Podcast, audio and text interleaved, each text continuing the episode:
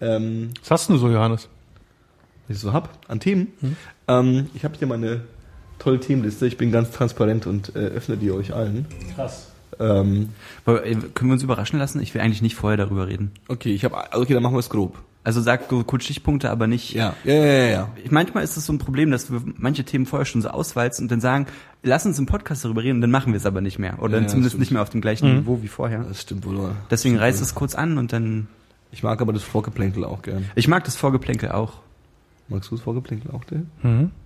Was ist mit dir los eigentlich? Aber Was soll sein? Ich finde es großartig, einfach Leute äh, random zu sagen, so was ist mit dir eigentlich los? nee, weißt du, was, Also noch, ruhig. was noch besser ist?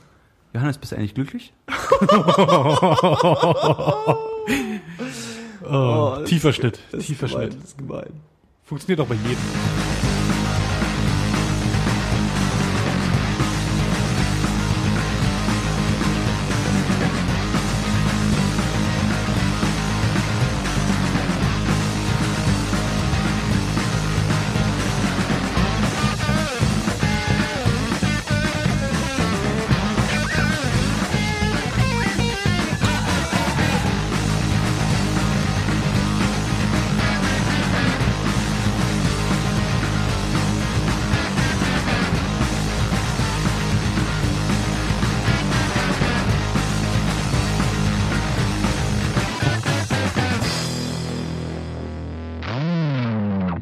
Hallo, herzlich willkommen zurück bei 1024, euer zunehmend zynischen Zeitvertreib.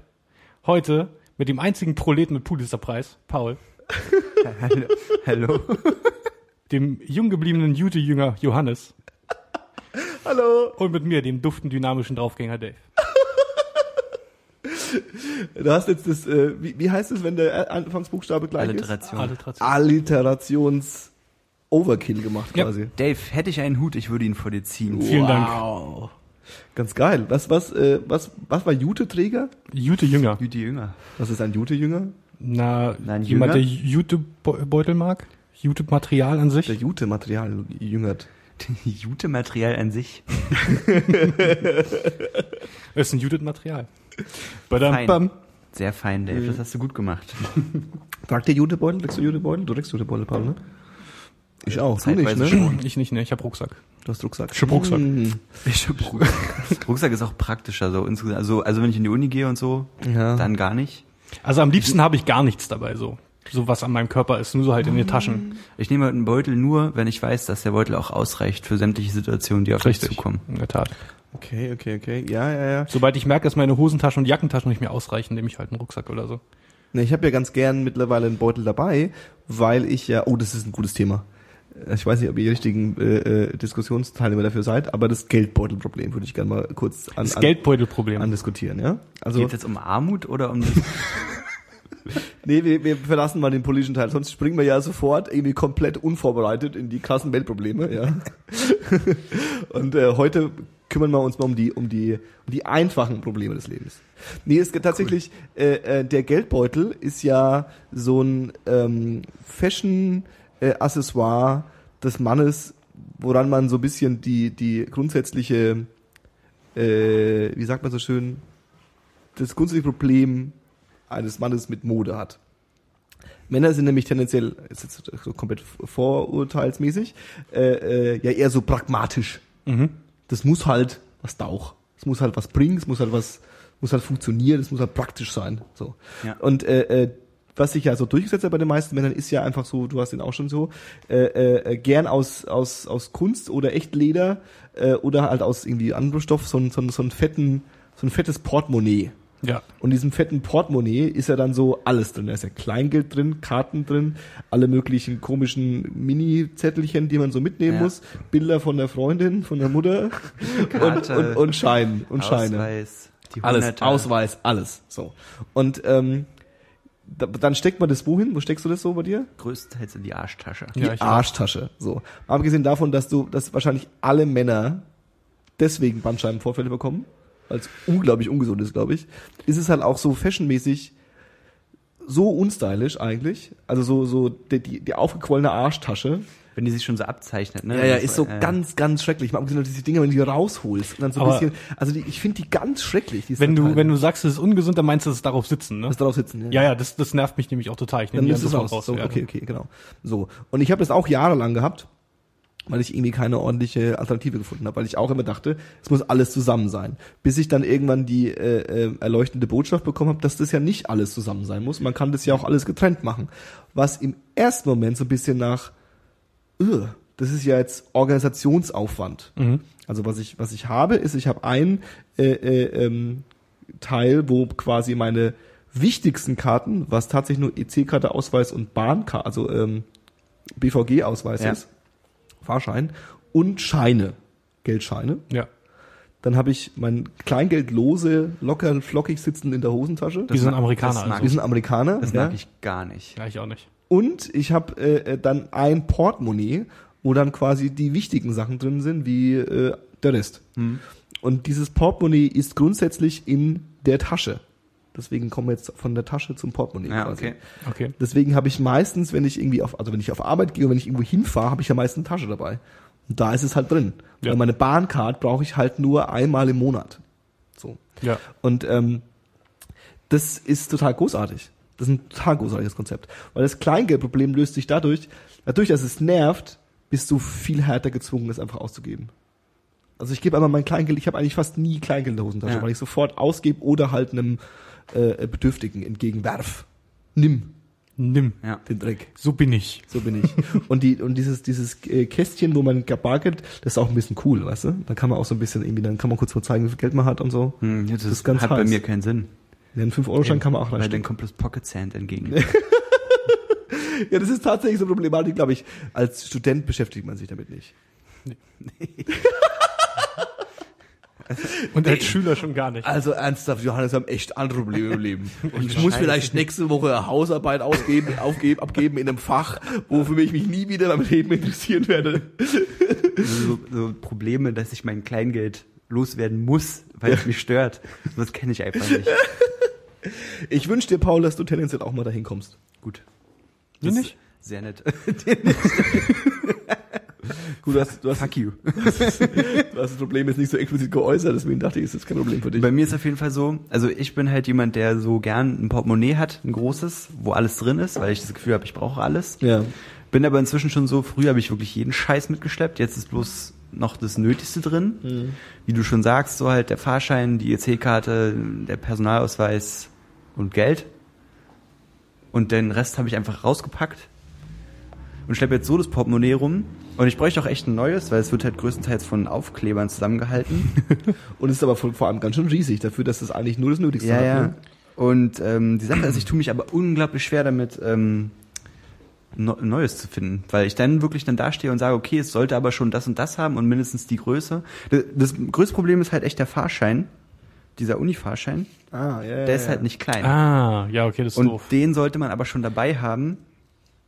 Das ist ein bisschen wie der alte Personalausweis, ne? Ja, Der- genau. Der, Den der hab ich ja immer noch. Der zerstört es ja noch. Du bist einer von denen, die es die es noch kurz Ja, vorher bis 2016 November oder so habe ich den noch. Glückspilz so. Ja, und ich war halt auch irgendwie, ich habe vor, wann habe ich, le- letztes Jahr oder so habe ich das Portemonnaie gekauft, oder vor zwei Jahren. Und da war halt so das Kriterium, der alte Perso muss einpassen Ja. und muss ein Münzfach haben und das war es eigentlich schon. Und Ja, Hauptsache, das- da sind noch ein paar Das Kartenfächer. ist aber auch schon das Nervigste halt, denn wenn irgendwas dabei ist, was eine Mindestgröße halt braucht. So wie eben der Perso richtig. oder eben der, der Fahrschein oder so. Also, und ich habe, wie gesagt, ungern so Kleingeld in der Tasche oder so, weil ich verliere so einen Scheiß halt und Mhm. ich verliere ungern Sachen, muss ich ganz ehrlich sagen. Das kotzt mich immer an und deswegen. Ich habe Glück, dass ich an allen meinen Jeanshosen, die ich trage, habe ich tatsächlich so ein Mini-Fächlein. ja, die sind großartig. Ja, ja. Ja, da würde ich Kleingeld reinmachen. Da, da Kleingeld packe ich rein. immer meinen Möllemann rein, hier diese den, den, den Chip für, für Einkaufswagen. Ah, Das ist der Müllemann. ich noch nie mein gehört. Vater hat immer Möllemann gesagt. Und hab ich- Ja, ja, dann habe ich mir das auch angewöhnt. Hat das eine, eine Begründung? Weiß nicht. Gibt's Ist das nicht der Typ, der aus dem Flugzeug gefallen ist? Ja, aber warum? Ja, aber ja genau. Ja, Paul, Das ist aber genau. Vielleicht, vielleicht hat der das äh, in Kraft gesetzt, dass man nicht mehr die 50 Pfennig reinwerfen muss, sondern Nee, das war doch so ein FDP. keine Nazi, Ahnung, ne? ich weiß es nicht. Aber FDP-Nazi. ich finde es prinzipiell ein schöner Begriff und dann Ja. heißt es für mich so. verstehe. Hast du Begriffe, wo du weißt, dass du die nur von deinen Eltern benutzt? die sonst kein Mensch auf der Welt benutzt? Oh, ich hatte da letztens eine, mir fällt dir gerade nicht ein. Das ist eine gute Frage. Kumpel von mir, das ist der Klassiker, äh, äh, sagt zu, ähm, also ich mache mich jetzt lustig, er behauptet, hat sehr lange behauptet oder gedacht, dass äh, ähm, ein Pfannenwender, ein Pfannenheber, ja, so, so ein Ge- Gedöns, mit dem man so auf eine Pfanne mal so Sachen umrührt, ja, dass das Nudelchip heißt. Weil seine Mutter und seine Oma das beide gesagt haben. Und Natürlich hat er noch nie von jemand anders, bis er irgendwie Natürlich. 21 war, gehört, dass das anders heißen könnte und ist deswegen fest davon ausgegangen, dass es Nudelchip heißt. Das ist ja auch, muss ich auch vorstellen, das ist ja heutzutage nicht mehr so relevant. Wobei mittlerweile durch Amazon schon, dass du so in den Laden gehst, sagst so, entschuldigen Sie, ich hätte gerne einen Nudelchip. Äh, äh, Wobei mittlerweile Ja, schon wieder, weil es- da gibt's da bei Amazon einen. Nudelchip. Einen Nudelchip, bitte. Find's nix. eine Nudelchip. So gibst du bei, so suchst du bei Amazon, ja? Eine. Immer mit Anzahl. Da gibt's ja bei, bei Parks and Recreation den großartigen Gag, wie der Typ so, wie er zu, wie er zu Yahoo kommt. Und er geht, guckt, gibt bei Google ein, Ja. bitte Google, schick mich zu Yahoo. Schön. Großartig. Aber ähm, jetzt, wo wir schon drin sind, Amazon hat was Abgefahrenes gemacht. Hat die Welt ins 21. Jahrhundert gehoben, zum wiederholten Male. Heftig. Diesmal nicht mit Drohnen. Sie haben tatsächlich äh, ein Telefon vorgestellt, ähm, das da heißt Amazon Fire. Ich glaube Amazon Fire, ja. Ja, die Kindle Fire Serie gibt's ja schon eine Weile. Ja, ja, genau. Amazon Fire. Äh, ich schaue gerne nochmal nach. Und ähm, das ist erstmal das erste Mal, dass Amazon ein Telefon vorstellt. Ne? Vorher waren es ja immer nur ja, so Tablets. Tablets auf jeden Fall. Und ähm, das Telefon ist halt so ein, so ein, ja, so ein zusammengeschraubtes Ding, wahrscheinlich von, was weiß ich, Samsung oder so, hat so ein paar, die nötigsten Specs, das ist auch gar nicht so extrem wichtig. Die haben auch äh, ihr eigenes abgewandeltes äh, Google Android als Betriebssystem. Und das Spannendste an diesem Amazon Fire ist wohl eine Technologie, die nennt sich Firefly. Okay.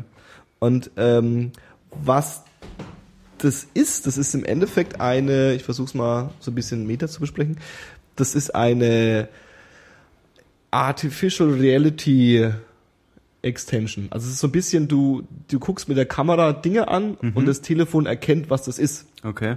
Das gibt's, gab's ja auch schon mal. Google Glasses hat ja auch schon versucht, oder Goggles oder wie Goggles, die damals ja. hießen, hat ja auch schon versucht, in die Richtung zu gehen. Ja. Die claimen aber, dass sie nicht nur so Sachen, so einfache Sachen wie jetzt QR-Codes und äh, äh, wie heißen die anderen Barcodes, ähm, Barcodes, Strichcodes, ja, ja. Ablesen können, sondern auch ähm, du zeig, du machst ein Foto von Nutella-Glas Ja. und äh, das Telefon erkennt, das ist ein Nutella-Glas. Okay.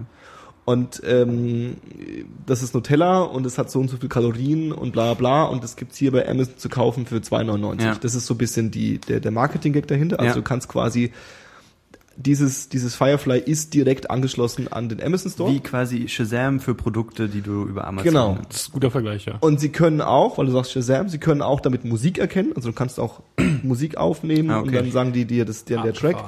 Und sie können sogar, ähm, wenn du mit der Kamera äh, Serien oder Filme abfilmst, erkennen sie quasi, welcher Film das ist oder welche Serie das ist.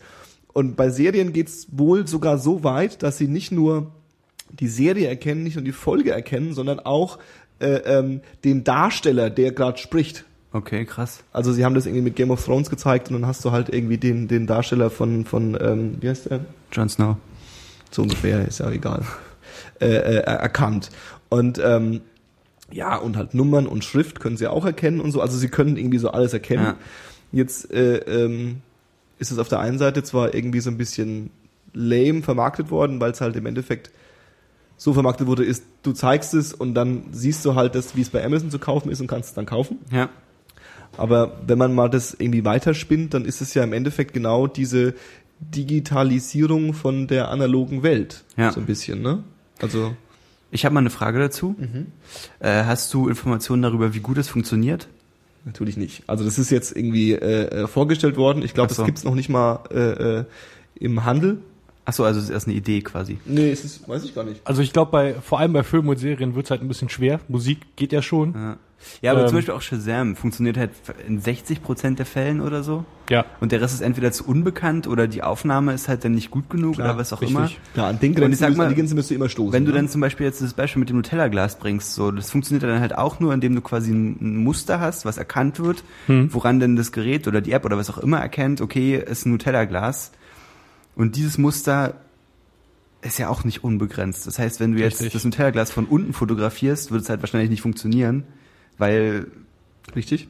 Klar, es gibt Flaws. Und natürlich ist es auch so, dass es nur Sachen erkennt, die Amazon erkennt. Also sie können nicht einen Film oder eine Serie erkennen, die sie nicht in ihrem Store haben. Oder äh, Musik erkennen, die nicht in ihrem Store ist. richtig. Das ist richtig. Auf der anderen Seite ist es, glaube ich, der erste und äh, also der erste Versuch, wo das wirklich so krass durchgezogen wird mit dieser Mhm. Erkennung. Ähm, Amazon ist ein Unternehmen, das im Gegensatz zu, was weiß ich, Shazam oder so, äh, äh, ähm, auf einem technologischen Level agiert, wo man sagen könnte, okay, die können das auch vorantreiben. Ja, ich denke auch, auf jeden Ne? Fall. Und äh, ähm, von wegen, die kennen nur Sachen, die sie kennen, ja gut, das ist richtig. Auf der anderen Seite kennt halt Amazon auch fast alles. Ja. Also ja, es ist irgendwie natürlich wieder dieser Subkosmos und ja, äh, ähm, Indie-Bands, die nicht bei Amazon sind, fallen dann automatisch raus irgendwie. Aber äh, ähm, ich glaube, viel, eine viel größere Datenbank gibt's nicht wirklich. ja. Ja gut, das ist schon gut möglich. Ja. Das ist das Amazon äh, äh, Fire-Telefon. Cool. Zukunft. Voll Zukunft. Bin ich Fan von. Hast du noch was aus der Zukunft? Ich habe, ähm, es ist halt ein schlechter Übergang, aber halt so ein, entfernt hat es halt auch was mit Feier zu tun. Woo! Ich habe eine Feuerwehr-Story. Apropos Fire, ich habe eine Feuerwehr-Story. Ähm, vor ein paar Tagen haben wir den Müll vor die Tür gebracht. Ja. Allerdings blöderweise halt nur Und ihn vor, angezündet. vor die Tür. Also halt vor die Wohnungstür in, in den Hausflur gestellt, um ihn dann halt wenig später, wenn einer wieder losgeht, halt runterzubringen. Yes. Das ist auch passiert, aber aus der Mülltüte ist halt so ein bisschen Müllflüssigkeit ausgetreten. Und dann war halt so eine kleine Pfütze im Flur. Müllflüssigkeit finde ich schön. Ja, whatever, halt so Kondensat oder was auch immer. Jedenfalls hat's, Was, was auch immer sich da bildet. Ja, aber jeder Was weiß, für was Ekel- Müllflüssigkeit ist. Das eklige Zeug, was unten rausläuft, was du halt nur nicht weggeschüttet hast, als du reingeschmissen hast. Eben. Und jedenfalls äh, war halt dann eine kleine Pfütze und wir haben die halt aufgewischt, weil das ist ja eklig und so, ne? Und dann hat sich aber auch ein bisschen was in unseren Fußabtreter halt eingesogen. Okay. Und dann äh, meinte meine eine Mitbewohnerin gleich so, ähm, lass es mal wegschmeißen, weil es ja eklig und stinkt. Ja. Und wir anderen beiden waren aber der Meinung, ach, das verzieht sich schon und lass es halt liegen. Im Flur das Fenster aufgemacht, also im Hausflur. Und halt gedacht, so ein, zwei Tage und dann ist es weg. Und es war an einem Donnerstag oder Freitag. Mhm. Und am Sonntag bin ich meinem Wochenende nachgegangen und habe so in mein Zimmer gegammelt und auf einmal hämmert es an der Tür. Und zwar richtig. Also so, als würde jemand versuchen, die Tür einzutreten. Und ich halt aufgestanden, zur Tür gegangen, Tür auf und dann stehen dann drei Feuerwehrleute. Und meinen zu mir, hier hat jemand die Feuerwehr gerufen, weil es aus ihrer Wohnung nach Verwesung riecht.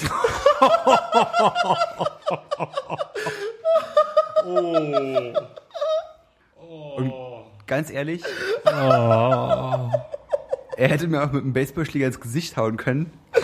Das wäre ungefähr die gleiche Reaktion gewesen. Weil ich stand nur da und meinte so, was? ich wusste gar nicht, was er von mir wollte so. Und dann ist er halt gleich in die Wohnung rein und hat so geschnüffelt und meinte dann so zu seinen Kollegen, nee, hier ist nichts. Und ähm, gleichzeitig hatten sie aber halt auch schon unsere Nachbarin rausgeklingelt. Und ich glaube nicht, dass sie es war, die die Feuerwehr gerufen hat. Bin mir aber nicht sicher. Auf jeden Fall hat sie dann die Sache aufgeklärt und meinte dann, ja, äh, da stand Müll rum und da ist was ausgelaufen und ich habe das dann auch gleich noch weggemacht. Und dann stand ich vor drei fremden Feuerwehrleuten und meine Nachbarin erzählt quasi, was wir für eine Scheiß-WG führen, indem sie auch noch Putzmittel hinter der Tür hervorholt und da zeigt, hab ich's weggemacht. womit sie das weggemacht hat. Das ist halt gelogen, weil du, ihr habt's ja weggemacht. Ne, wir haben es halt aufgewischt und sie hat wahrscheinlich noch mal hinterher geputzt. Oder Auch ich. geil. Ist ja im Prinzip auch Was nett ist von eine Müllflüssigkeit ist gewesen? ja im bitte? Prinzip auch nett von ihr. Auf jeden Fall war es aber super peinlich für mich, weil da standen halt drei Feuerwehrleute, die mich gerade förmlich gefickt haben in meinem Tagesablauf. Und dann meint sie auch noch so, naja, die können halt, kommen halt nicht auf ihr Leben klar, so, weil die da halt Müll rumstehen haben, so, weißt du? Und dann war ich so, ja, äh, tut mir leid. Und dann meinte Feuerwehrmann gleich so, ja, dann waren sie erstmal super enttäuscht, weil die Situation war offensichtlich nichts für ihr Aufgaben, auf ihre Ja, Aufgaben ja, oder so. richtig. Und dann meinte er so, ja, ähm, schmeiß halt den Fußabtreter weg und dann ist gut. Und ich so, ja, mache ich sofort und sorry für den Stress und so, ne? Und dann meint meine Nachbarin noch, die ich nicht mit Namen kenne und deswegen hier auch nicht mit Namen nennen kann, was vielleicht auch besser ist, weil dann hat sie einfach rausgehauen, ja, ich will hier keine Gerüchte verbreiten, aber hier unten im Haus ist gerade ein neues Lebensmittelgeschäft äh, eingezogen. Das ist so ein Halloumi-Laden. Ja. Und kann es nicht sein, dass der schlechte Geruch von da kommt? Auch schön. Und ich dachte, was, Was ist boah. sie denn für eine Person? Ja, ohne Witz. Was ist das denn für eine Person? Eigentlich ist die, die ist immer nett Ja. und, und wir kommen auch gut mit unseren Nachbarn klar, aber da war sie mir höchstgradig unsympathisch. Und dann, also dann hat sich die Situation halt aufgelöst, weil die Feuerwehrleute los sind und ich hatte das Ding weggeschmissen und da war ich erstmal, da war ich erstmal fertig. Aber wer die Feuerwehr gerufen hat, weiß man nicht. Weiß ich nicht. Ich habe dann erst überlegt, ob ich halt sie direkt noch frage, aber ich bin mir sicher, dass sie es nicht war, weil sie war halt genauso erschrocken, dass die da waren wie ich. Ja. Aber ich find's halt super dreist, weil ganz ehrlich, welcher normale Mensch klingelt denn nicht erstmal und erkundigt sich, ob alles in Ordnung Total, ist, ja. bevor er die Feuerwehr ruft? Ja, vor allem, wenn ich denke, also es gibt ja, also es stinkt, ist ja das eine, ja. Mhm. Aber zu sagen, okay, es riecht nach Verwesung, ich glaube, da ist was passiert. Was mache ich denn jetzt? Ja. Zumal ich halt am Samstag, als ich nach Hause gekommen bin, der Geruch nicht mehr wirklich präsent war. So. Also Ja. zu- vielleicht hatte ich auch eine volle Nase oder so, aber der kann halt nicht stark gewesen sein, weil ich habe es nicht mehr gerochen und dachte, okay, Wie mein, krass hat es den gerochen? mein bitte? Plan ist auf. Also für, ich habe es nicht mehr gemerkt, aber die irgendjemand hat da wohl eine feine Nase im Haus. Jedenfalls die Sache war halt dann irgendwie zwei Tage später, Dienstag oder so, habe ich, äh, bevor ich zur Uni bin, mich halt geduscht und saß halt im Bad auf Klo und das Fenster war halt offen und dann du hörst ziemlich gut, was im Innenhof so abgeht, wenn das Fenster offen ist. Und dann roch so ein bisschen verbrannt im Innenhof. Und dann höre ich so eine Frauenstimme von ein paar Stockwerken über mir. Hallo, hallo, soll ich die Feuerwehr rufen? Was ist denn das? Und dann meinte er halt ein Bauarbeiter so von nebenan wird halt gemacht so, nee, nee, kein Stress, wir brennen hier den ähm, äh, Schornstein aus und so und ist alles in Ordnung. Und dann, ach, dann ist gut, ich hätte sonst die Feuerwehr gerufen. Aha, aha, aha. Und ich kenne meine Nachbarn nicht gut genug, um sie halt anhand der Stimme zu erkennen, Ja. aber auf jeden Fall scheint da schon mal jemand Potenzial dafür zu haben. Gruselig. Nicht cool auf jeden Fall. Abgefahren. Abgefahren. Das macht mich wahnsinnig. Wer kommt auf so eine Idee? Und es waren halt, es, es standen zwei riesige Feuerwehrautos vor vorm Haus. Und unsere Straße ist halt echt nicht breit. Ja. Und wenn da zwei Feuerwehrautos anrücken, so, dann weiß halt auch erstmal die fünf umliegenden Häuser Bescheid. Ja, ja. Und ich, ich weiß auch nicht, ich war super perplex und einfach eine Das Ungenusssituation. ist so eine meiner größten Phobien, ne? dass ich irgendwie äh, äh, ähm, hier rumleg und ordentlich beballert bin und mir dann irgendwie dann die, die, die Tür klopft und dann der Feuerwehrmann da ist und dann mir irgendwie sagt, ich muss jetzt aufstehen und rausgehen, Ja, weil das Haus brennt, so, weißt du? So, oh Gott, bitte nicht. Das hatten wir aber auch schon mal. Äh, da war, ist die Feuerwehr rumgegangen bei uns und zwar wurde am Ostkreuz, da wurde halt gebaut und da wurde eine Bombe gefunden. Bombe gefunden, ja. Und dann sind die halt, äh, ist halt so ein, so ein Polizeiauto durch die Straße gefahren mit diesen Lautsprechern oben drauf und hatte die Leute aufgerufen, die Häuser zu verlassen, äh, also wegen Evakuierung und so. Und dann ist die Feuerwehr noch mal rumgekommen und hat auch bei jedem geklopft. Mhm. Und ich war halt allein zu Hause und ich wusste nicht, was ich machen sollte. Kommt man dem jetzt nach? Wo geht man denn dann hin? Ja. Und ich war, da war ich noch nicht lange in Berlin und ich kannte noch nicht so viele Leute und es Ja. war irgendwie 14 Uhr oder so. Das heißt, viele Leute waren noch unterwegs, Uni oder arbeiten oder was auch immer. Und das erste, ich habe erstmal meinen Vater angerufen, meinte so, hier, folgende Situation, soll ich wirklich gehen? Und mein Vater meinte so, ja, mm, mach wie du denkst. und dann äh, habe ich halt, wa- was ist, erscheint dir in dem Moment als wichtig einzupacken, so, ne? Ja, das habe ich mich auch gerade gefragt. Ich habe halt mein Portemonnaie und meinen Schlüssel genommen und bin halt raus. ja. Und dann eine halbe Stunde später war es auch wieder vorbei, so. Aber Ja. die Situation erstmal, so, ja, also, sie sind dazu, also sie sind, also sie werden dazu gebeten, hier ihr Haus zu verlassen. Was machst du da, Alter? Das ist krass. Nee, ich kann mich an, an diese Situation erinnern, weil ich glaube ich damals ähm, in der Nähe vom Ostkreuz gearbeitet habe. Hm. Und ähm, das ist das sind zwei, dreimal passiert, Ja, ja. dass sie eine Bombe gefunden haben. Und da war es auch so, dass sie damals irgendwie, äh, also wir waren doch außerhalb von dem Bereich, Ja. aber irgendwie mehrere Leute haben dann irgendwie äh, gesagt, die da um die Ecke gewohnt haben und so, dass sie nicht nach Hause dürfen und so und bla bla und keine Naja, das Ahnung. war ja auch noch das Ding, du kennst ja die Kreuzung bei mir vom Haus Mhm. und da war halt dann die Grenze. Das heißt, das Eckhaus, wo ich drin wohne, Mhm. war halt genau an der Grenze. an der Grenze. Und dann war halt, deswegen meinte mein Vater wahrscheinlich auch, mach wie du denkst, weil es hätte wahrscheinlich auch keinen gejuckt, wenn ich da geblieben wäre. Ja, Und ja. vielleicht hätte ich einen Splitter ins Bein bekommen, wenn es halt wirklich explodiert wäre, aber mehr auch nicht. Mehr auch nicht. Das wäre es wert gewesen eigentlich. Ja, die Story wäre es wert gewesen. Was hättest du mitgenommen, Johannes? Hm, Gute Frage.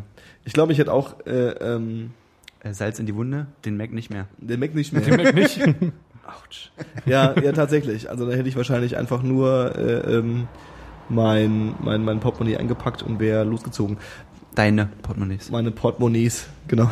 Stimmt. Und hättest du, hättest du den Mac jetzt noch hier, hättest du den auch mitgenommen? Ähm, ja, vielleicht. Es kommt ein bisschen auf die Situation an. Also du hast es ja gerade so beschrieben, dass es eher so wirkte wie Ja, genau. äh, äh, Klopf, Klopf, also äh, wir haben ja Bombenwarnung, Ja, Äh, wir müssen das Gebiet räumen, nehmen Sie mit, was Sie mitnehmen wollen und ähm, bla bla bla. Das ist ja noch ein Unterschied, wie jemand klopft, wir müssen sofort gehen. So, Ja, ja. Und du musst dann irgendwie in Unterhose und irgendwie äh, T-Shirt auf die Straße oder Ja. so. Ähm, das ist ja schon mal was anderes. Wobei ich mir vorstellen hätte können, wo, wenn du den Typen gefragt hättest, wo soll ich denn hingehen, hätte er gesagt, na ja, es gibt ein Rettungscenter, es gibt ein Evakuierungscenter in irgendeiner Grundschule hier um die Ecke, da können sie hingehen, kriegst ein Gab's, Wasser oder gab's so. auch, glaube ich, ja, ja. Ja, ja, also es muss es ja geben. Und dann, es war halt auch noch einmal, äh, da war ich zum Glück nicht zu Hause, also habe das nicht direkt mitbekommen, aber halt meine beiden Mitwohnerinnen haben mir das dann erzählt, dass es im Nachbarhaus gebrannt hat. Und die dann halt wirklich auch bei uns halt durch sind und gesagt haben, so, sie müssen jetzt raus auf die Straße, bis die Sache hier geregelt ist. Und Mhm. die standen dann halt da anderthalb Stunden draußen rum und haben Mhm. geguckt. Und dann, ich bin aber halt erst danach wiedergekommen. Aber das wäre halt natürlich auch scheiße, wenn du so nach Hause kommst und dein Haus ist abgefackelt. ja, das ist doof. Also, obwohl es nicht mal dein Haus war, was halt gebrannt hat, sondern du stehst halt da und denkst so, fuck. Das fand ich auch immer am lustigsten, wenn jetzt äh, äh, so Feueralarmübungen in der Schule oder auf Ja. der Arbeit oder wo auch immer, wo dann so vorher die Richtlinien halt bekannt gegeben werden und so, wie, wie das alles so abläuft. Und dann in der Schule, wo, wo ich mich erinnern kann, war immer so der ähm, ähm, quasi der Konsens, äh, äh, nehmt, nehmt so mit, wenn er was mitnehmt, was so irgendwie sofort bei euch liegt, irgendwie so Mhm. raus, muss schnell gehen und so. Und dann aber, als der Feueralarm kam, das war klar, das war eine Übung, hat erstmal jeder seinen Rucksack eingepackt. eingepackt und mitgenommen vor allen Dingen Genau. auch so. Bei uns war halt immer, lasst alles liegen, nimmt eine Jacke und dann raus. Ja. Und dann hattest du aber immer die Leute, die erstmal in Ruhe ihre Tasche gepackt haben und die Wasserflasche noch wieder an ihren Platz und mm, und tralala und so. Und dann sind die Lehrer mal total fruchtig geworden. So, seid ihr bescheuert, mal. Ich hatte es quasi in umgekehrter Richtung. Ähm, macht das Sinn? Keine Ahnung. Auf jeden Fall war Hast du es. ein Feuer gelegt? Nein. Nee, von wegen, losgeraten, als der Feueralarm losgegangen von, ist. von wegen nicht Panisch äh, äh, Fenster lang, lange, oh Gott, das ist keine Übung. Nein, ich meine von wegen äh, äh, draußen stehen, weil man, weil man raus muss. Äh, nee, nicht draußen stehen, weil man raus muss, sondern draußen stehen, weil man nicht reinkommt. Da habe ich Ja, okay. ähm, mal äh, zu Hause auf dem Dorf vor zwei Jahren, nee, vor drei Jahren Silvester, quasi vier Uhr morgens, äh, Neujahr und so, Hm? bin ich einen Kumpel nach Hause gefahren mit dem Auto und dann steige ich so aus und dann stand da halt so meine Mutter an der Straße um vier Uhr morgens bei minus 15 Grad oder Oh, so shit. und nicht sehr dick angezogen. Und ich dachte, ja, scheiße, was ist denn jetzt passiert? Und dann hat sie sich ausgeschlossen. Und dann haben wir, Hattest du einen Schlüssel dabei? was? Hattest du einen Schlüssel dabei? Er hat von innen gesteckt. Chillig. Ja. das war so das Hauptproblem. Ähm, und da habe ich halt so, so ein paar Schlüsseldienste, an, also zwei Schlüsseldienste angerufen. Ähm, bei dem einen hat sich erst keiner gemeldet. Als ich den nochmal probiert habe, ging dann jemand ran. Und die kamen halt erstmal so anderthalb bis zwei Stunden nicht. Und da habe ich halt meiner Mutter gesagt, so ja, also, wo, wo, wo war der eigentlich? Der war doch unterwegs. Feiern. Äh, da habe ich zu meiner Mutter gesagt, sie soll sich doch bitte in die Werkstatt setzen, weil da wenigstens so ein Halsstrahler drin, drin Ja. steht so. Und dann habe ich da halt zwei Stunden in der Kälte rausgestanden, gewartet, bis der Typ kommt. Und dann kam keiner. Und dann habe ich da angerufen ein paar Mal und dann ging wieder keiner ran und so. Und in der Zeit habe ich halt einen anderen Schlüsseldienst angerufen, der letztendlich noch mal anderthalb Stunden gebraucht hat. Und äh, als ich dann bei dem anderen Service einen erreicht hatte, um zu sagen, äh, ist egal jetzt, äh, könnt ihr zurückpfeifen, äh, pfeifen, äh, sagt die Frau da in der, in der Zentrale erstmal, ja, der hatte auf dem Weg zu ihnen einen Unfall. Alter. Wahrscheinlich selber 2,8 im Kessel so. das ist ja auch ein, ein scheiß Job. Weil so eine Sachen passieren ja, wenn dir sowas halt, also wenn du halt ein Schlüsseldienst bist und so eine Sachen passieren ja dann wahrscheinlich vorrangig, wenn Leute hochfrequentierter besoffen sind, Ja. also Silvester oder Weihnachten oder was weiß ich, und du musst dann halt, das, ich meine, das ist dein Job halt, dann loszufahren und halt wirklich Türen aufzumachen, so. Für Leute, die dann besoffen dastehen und sich ausgesperrt haben. Also Ja. jetzt nicht, dass deine Mutter besoffen war, aber du halt vielleicht und Nee, ich auch nicht. okay. Nein, aber nicht, er, nicht, nicht, aber nicht nur. er anscheinend also der Schlüsseldienst. Ähm, ja. Und dann halt äh, eine exorbitante Rechnung natürlich. Weil Natürlich. Das ist immer so teuer, ne? Und Und Scheiß. ja. Ich habe vor allem mal ähm, im Internet gibt's ja tausend, gibt ja diese ganze äh, äh, Lockpicking-Community. und ähm, im Internet gibt's so ein ganz einfaches Video, wie man so die Standardschlösser, wie man die pickt. Mhm. So, das Prinzip ist relativ einfach. Ähm, ich kann es jetzt nicht so wirklich erklären, weil dafür braucht man das Bild, aber im Endeffekt glaube ich, wenn man ein bisschen Übung hat, lässt sich das tatsächlich mit zwei Haarklammern irgendwie Mhm. locker, locker knacken. Und da habe ich schon ein paar Mal überlegt, ob ich mir ähm, mal an so einem lang, langweiligen Sonntag so zwei äh, Nadeln irgendwie besorg und mich mal so vor meine Haustür setz, also von innen, Mhm. und versuche die zu knacken, so ein bisschen üben. Und dann, äh, wenn ich es geschafft habe, quasi diese zwei Nadeln einfach so unter meine, unter meine, unter meine Matte zu legen. Matte zu legen, so falls es mir passiert, dass ich wenigstens mal eine Stunde lang Ja. irgendwie selbst versuche, bevor ich jetzt hier für 800 Euro so einen Typen mir holen muss. Naja. Ja. Wobei das Ja. einfachste ist wahrscheinlich, gut, das hätte in, in, in deinem Fall auch nichts gebracht wahrscheinlich, ist den Schlüssel ja irgendwo noch mal bei jemandem zu bunkern, bei dem man das, dem man vertraut und der Mhm. erreichbar ist irgendwie und der um die Ecke ist. Ja, aber der Schlüssel steckt ja von innen. Hm. Dann kriegt, dann nützt es ja nichts. Dann ist auch alles durch, stimmt schon, ja. Aber dass es nicht nochmal passiert, meinte meine Mutter direkt, äh, dass die so ein Schloss einbauen, wo man von beiden Seiten quasi aufschließen Mhm. kann. Und sie hat von wegen Worte, äh, ne, die Mhm. vielleicht was anderes bedeuten oder nicht das bedeuten. Äh, der Schlüsseldienstmann wusste damit nichts anzufangen. Meine Mutter hat das Schloss äh, einen Ehebrecher genannt. Was ich da ganz witzig fand. Ehebrecher. Ja, ja. Macht ja auch Sinn, weil, ne, wenn du dann aufschließt und dann wird da gerade die Ehe gebrochen, kommst du aber trotzdem rein, auch wenn der Schlüssel vorhin steckt. Irgendwie so. Ah, verstehe. Das heißt quasi, wenn, wenn der andere nicht will, dass man reinkommt, kommt man trotzdem rein. Ja. Ah, das Scheidungsschloss. Scheidungsschloss. Ja, aber du kannst es jetzt nicht einfach neu benennen, weil es heißt ja schon Ehebrecher. Achso, sorry. wow. ähm, was haben wir noch so am Start? Ich habe nur irgendwie, weil du sagst Feuerwehr, irgendwie gestern äh, äh, war ja Deutschlandspiel und so und ähm, irgendwann so mitten im Spiel, äh, zweiten Hälfte glaube ich, Mhm. sitze ich so, also ich habe es nur so halb verfolgt, irgendwie habe irgendwie am Rechner gesessen und dann auf einmal hat er draußen einen riesen Bass äh, äh, die die äh, Straße zum Beben gebracht. Und dann dachte ich so, okay, krass. Und dann habe ich so ein Fenster rausgeschaut und dann war da eine Demo. Dann Okay. ist das hier so eine, diese kleine Popelstraße, ist so ein Demozug entlang, gelaufen, entlang gefahren. Keine Ahnung, drei kleine LKWs. Offensichtlich Sorry, alle wann war das? gestern Abend. Okay, macht Sinn. Den hast du wahrscheinlich auch gehört, weil es Ja. dürfte, dürfte, dürfte ziemlich laut gewesen sein bei euch. Und ähm, drei kleine Mini-LKWs, anscheinend alle desselben, des- desselben Ursprungs, also die sahen alle Ja. gleich aus. Ähm, auf dem ersten stand ähm, Fuck GEMA Creative Commons Forever oder so. Cool. Ähm, Bin ich schon mal dabei. auf dem zweiten stand irgendwie mehr Freiraum für alle, Scheiß auf Gentrifizierung oder sowas. Und auf dem dritten stand gar nichts. Auf, aus allen dreien lief so harter Techno-Schranz. Und hinter jedem Bus so vielleicht, ach, keine Ahnung, 30 Leute oder Ja. so. Also am ersten vielleicht 50 und am anderen Ja. beiden nur noch 10 oder so. Und ähm, haben da so ein bisschen gedanced und es war ja auch irgendwie feucht und kalt draußen Ja. und die Polizei so lang gelangweilt nebenher gefahren. Und es war so ein bisschen witzig, weil die sind hier vorbeigefahren, ich habe mir so angeschaut und ähm, klar, es war mega laut und die Leute gegenüber von mir an der Ecke am Balkon, oh Gott, ich tu die jetzt gerade outen, aber ist ja egal, ähm, es stand so der Typ draußen, hat sich das angeschaut und auf einmal kam so seine Frau, ja, und hat einfach mal ohne irgendwas zu sagen, ohne zu kommentieren, einen Eimer Wasser runtergeschüttet. Und ich habe mir gesagt, und dann unten so ein paar Demonstranten getroffen, die also, ey, fuck you. Und ich dachte mir so, Wer macht das? warum? Also, Wer das macht macht doch keinen sowas? Sinn. Das ist doch, also, das Prinzip, äh, ähm, irgendwie Leute mit Wasser zu begießen, weil sie einem zu laut sind, ist ja so, so eine Sache, was irgendwie Anwohner ganz gern machen, was ja auch relativ effizient ist, glaube ich.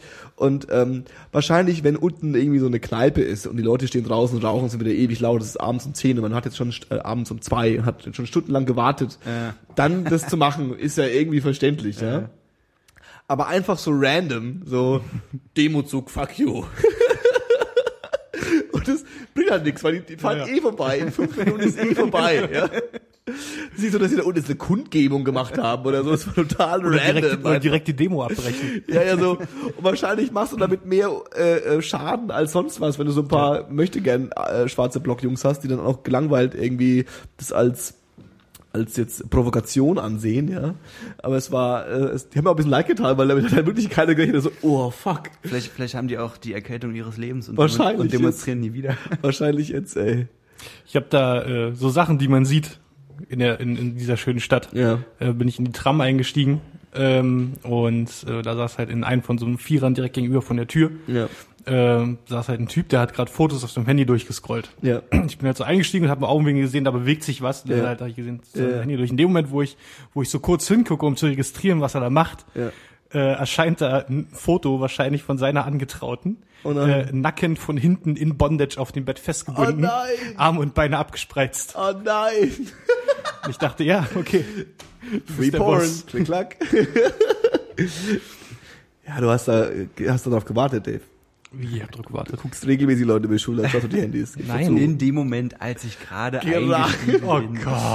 habe ich im jetzt so Augenwinkel anfangen? Ja, ja, ja, ja, ja. Du stierst. Leuten auf, den- auf die, auf Einfach die super Bildschirme. awkward, hat Leuten zwei Stunden über die Schulter ins Telefon geguckt. So hinterhergelaufen auch so. Ich habe zufällig dieses Bild gesehen. Na, was mich daran am meisten gestört hat, war, dass der Typ an sich auch nicht so wirklich attraktiv war. ja, das ist egal, auch unattraktive Leute können wilden Sex haben. Ja, wahrscheinlich. Wahrscheinlich haben sogar unattraktive Leute mehr wilden Sex, Wahrscheinlich untereinander. weil die müssen sie ja wieder gut machen. Jetzt wird's, jetzt wird's ein bisschen grenzwertig. Ja, ja, ja. so ein bisschen. Cool. Das ist schon eine These, finde ich eigentlich. Ja, dann grab dich da mal wieder raus, Johannes. Ganz kurze Sache noch. Ja, bitte. Ich, ich bringe das jetzt mal ein, ich muss das loswerden. Ich fand das ganz schön cool. Also nicht cool, sondern heftig. Fußball-WM so, ne? Ich habe ja so ein bisschen geguckt halt. Und da war eine Story, ähm, ich weiß nicht, ob ihr das wisst, aber Chile ist ja mal wieder dabei und Ja, Chile auch. ist auch gerade ziemlich gut irgendwie. Mhm. Und dann haben die aber zwischendurch halt äh, auf einem der Sender dieses Übertragen so einen Bericht gebracht über Chile, die sich äh, 1989 auch in der WM-Qualifikation befunden haben. Und ähm, die hätten das Spiel, was sie gegen Brasilien geführt haben, halt gewinnen müssen, um halt dabei zu sein. Und haben 1-0 geführt. Und dann hat, äh, wurde aus dem Publikum ein bengalisches Feuer aufs Spielfeld geworfen Ja. in der Nähe des Torwarts von Chile. Und er ist auch zu Boden gegangen und wenig später hat man auch gesehen, dass er halt im Gesicht geblutet hat und dann wurde das Spiel abgebrochen. Ja. Und dann hat sich halt herausgestellt, wenn jetzt das Spiel abgebrochen, also was, es wurde abgebrochen und wenn es aber trotzdem anerkannt gewesen wäre, hätte halt Chile mit 1-0 gewonnen, was die wahrscheinlich gegen Brasilien nicht hätten halten können. Ja. Und dann, wo, dann wo, hat man tatsächlich auch anhand von Bildern und so rausbekommen, wer das bengalische Feuer geworfen hat und hat halt diejenige Person auch ziemlich fertig gemacht in der Öffentlichkeit. Aber ein paar Wochen später hat halt der Torwart der chilenischen Mannschaft zugegeben, dass er in seinem Handschuh, in diesem, in diesem Riemen am Handschuh, Ja. eine kleine Binde drunter hatte mit einem Stück einer Rasierklinge und sie Alter. gezielt in diesem Moment hingeschmissen hat und die Schläfe aufgeschnitten, damit es halt so aussieht, als wäre er durch das bengalische Feuer verletzt worden, damit das Spiel abgebrochen wird. Nein. Was ist das denn für ein Move? also, Alter. Oh. Wer plant denn sowas? ja, sowas ist, also er hat halt gesagt, er hat, wenn sich die Situation ergeben hätte und das hat sie, hätte er es halt genutzt und das hat er gemacht. Krass. Abgefahren. Abgefahren ohne Schande. Aber Chile kam trotzdem nicht zur WM. Schade. Also, weil die haben es halt zugegeben und WM war ja dann erst 90 und dann war es wahrscheinlich schon zu spät und alle haben Ich hab gesagt, ein bisschen Chile geil gefunden bescheuert, ey. Und, äh, Schon ein bisschen geil gefunden, ne? Wenn es vor allem die Taktik bei jedem Spiel gewesen wäre. Also bei jedem Spiel einfach so ein Spieler muss einfach so dra draufgehen, damit sie immer weiterkommen. draufgehen gleich. Also nicht. Ich finde ja eh Fußball, aber das ist jetzt so eine These, die ich immer habe. Ich finde ja eh Fußball äh, ähm, hundertmal spannender, wenn einfach dieses äh, Wir sind ein seriöser Sport-Ding abgestellt werden würde. Also wenn sie einfach sagen würden, okay, alles klar, wir sind halt nicht American Wrestling, sondern wir sind quasi äh, äh, Worldwide Football. So wir, wir, wir so richtig irgendwie mit äh, krasser Musik, Bengalos, die hochgehen, irgendwie so, so Drama auf, der, auf dem Spielfeld, wie sie irgendwie sich gegenseitig so, nein, du hast meine Frau gefunden, nein, du hast meine...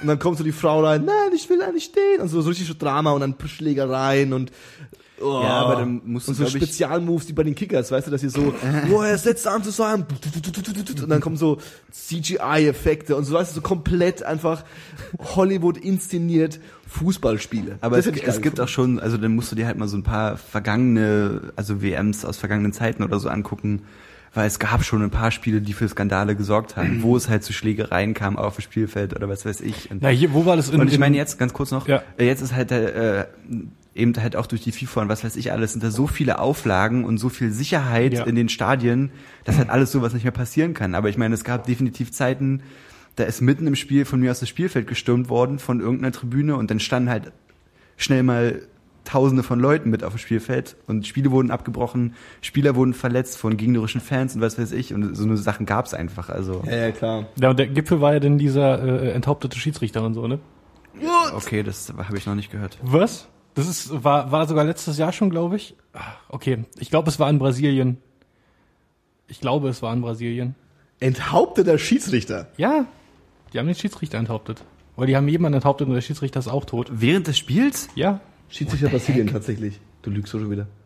Mord Mord in in Brasilien 2010. Schiedsrichter ersticht Spieler auf dem Platz und dann haben sie ihn enthauptet. genau so war das. Da hast du dein Hollywood, ey. Boah, das ist ja heftig, Alter. Boah, das ist ja krass.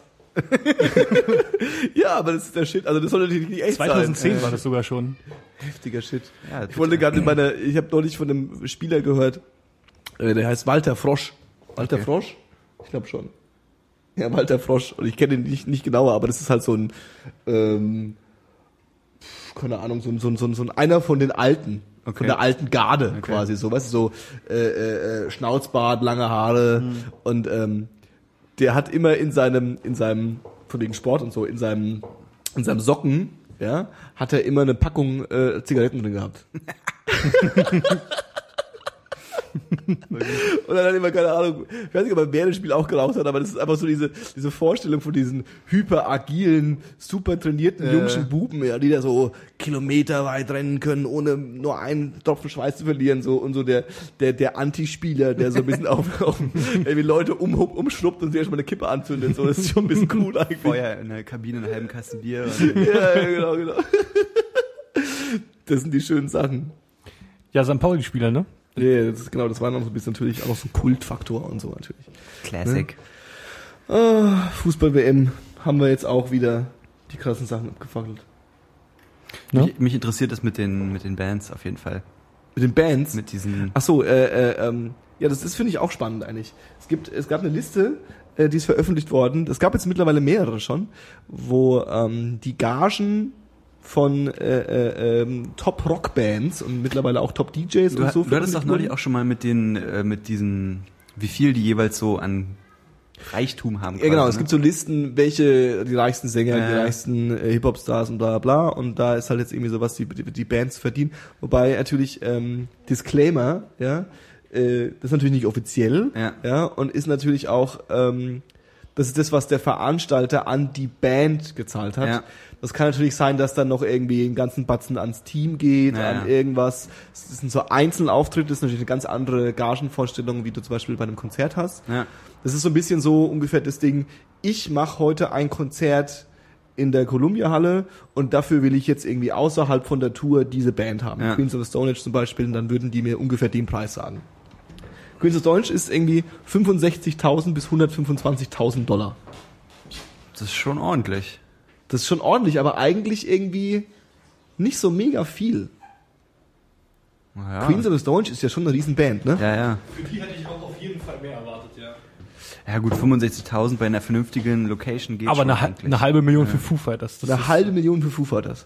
Ja gut, aber Foo Fighters, Mann, was, ja, was die inzwischen für einen Status haben einfach. Schon auch. Die haben Wimbledon gespielt. Habt ihr mal Ausschnitte von diesem Wimbledon-Konzert von Foo Fighters gesehen? Ja. Das ist Ich meine, abgefahren. super krass einfach. Und so, die werden ja auch in den USA, werden die ja noch, noch viel mehr gehypt als bei uns. Und bei uns hast du ja schon eine ziemlich, also ausgeprägte Fanbase, habe ich das Gefühl. Auf jeden Fall. Das ist dann auch so eine Band, die so auch so äh, ähm, den, den, den richtigen äh, Spagat zwischen irgendwie Realness Ja. und Mainstream Ja, hat. Ne? Ähm, viele Bands davon kenne ich gar nicht, kenne ich gar nicht. Ähm, Korn. Um mal in die alten äh, Kennst die du nicht? Sachen. Korn kenne ich. 85 bis 125.000 Dollar. Also weniger, teilweise, nee, ungefähr so viel wie Kings of the Stone Age. Ja. Ist das, macht das Sinn? Ist Korn nicht ein bisschen größer als die? Nee, Ja, aber Korn ist also halt auch schon, mittlerweile halt irgendwie nicht mehr so. ist halt, ich wollte gerade sagen, ist halt auch schon länger her jetzt inzwischen als Queens of the. Stone Age. Queens of the Stone Age ist wahrscheinlich relativ aktuell dann. Äh, leider ist Limp Bizkit nicht dabei. Weil Limp Bizkit er hat ja für, für, für Ding gespielt, für Böse Onkels. Aber nur Jonathan Davis kostet 10.000 bis 20.000 Dollar. Was ist denn das da über Foo Fighters? Breaking Benjamin?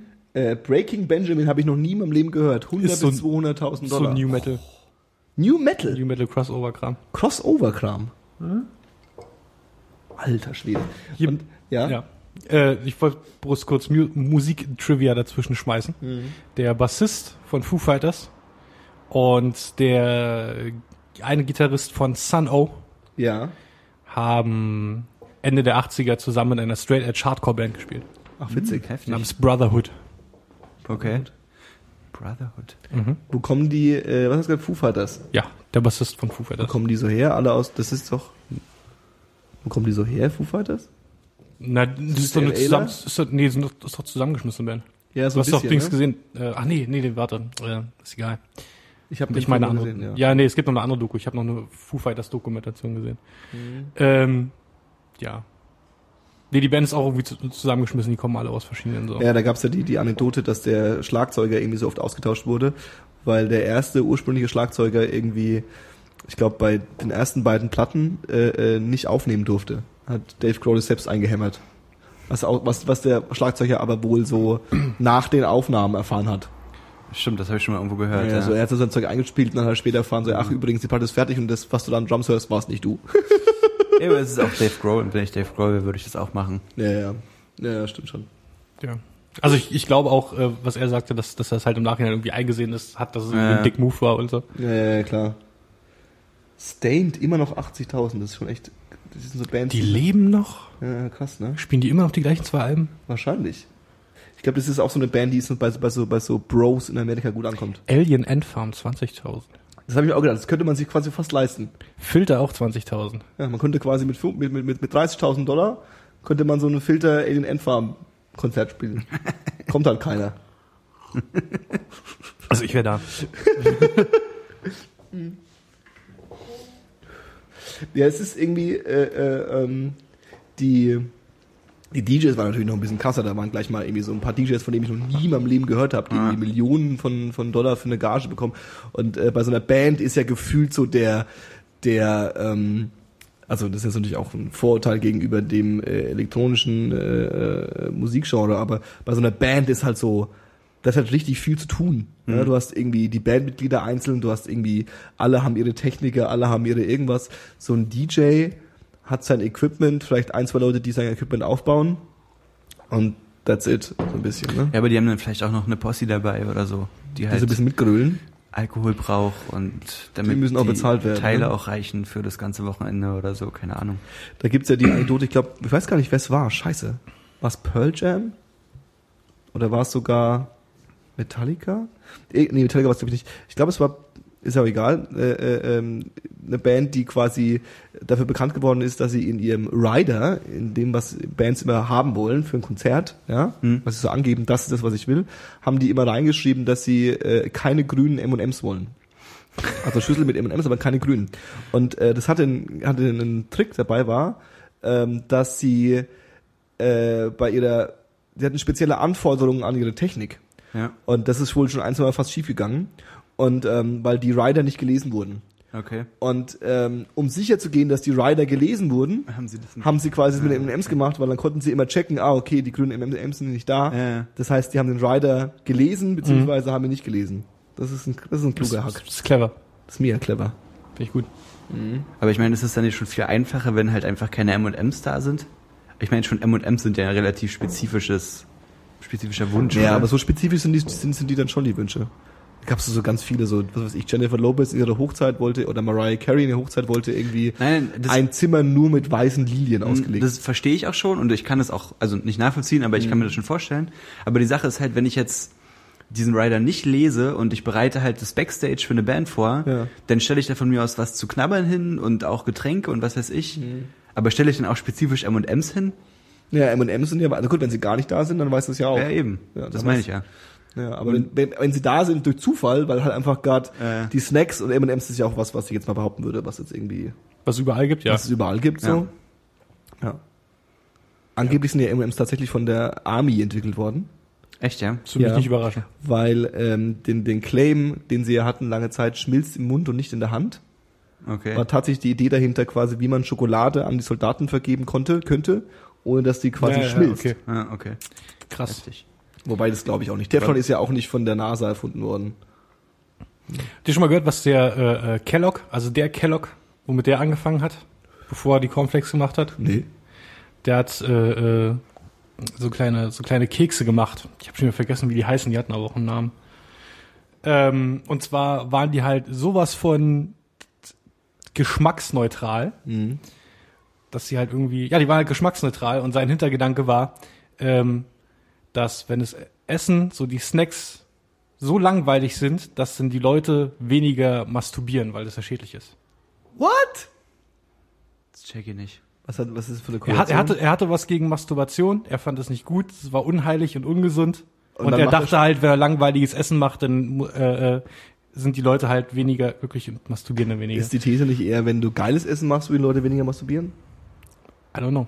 Der Kellogg hat das... Masturbierst du mehr, wenn du geiles ich Essen gegessen hast, verstehe Paul? auch, ich verstehe die Korrelation echt Ich überhaupt. überhaupt nicht. Nein, ich auch nicht. Ich wollte es nur sagen. So hatte so, Eigentlich ja, ganz, ganz, ganz absurd. So ging es damals los bei ihm. Ich meine, wenn, wenn ich dafür einen Fetisch hätte, dann würde ich doch mm, schon mehr masturbieren, wenn ich geileres Essen hätte.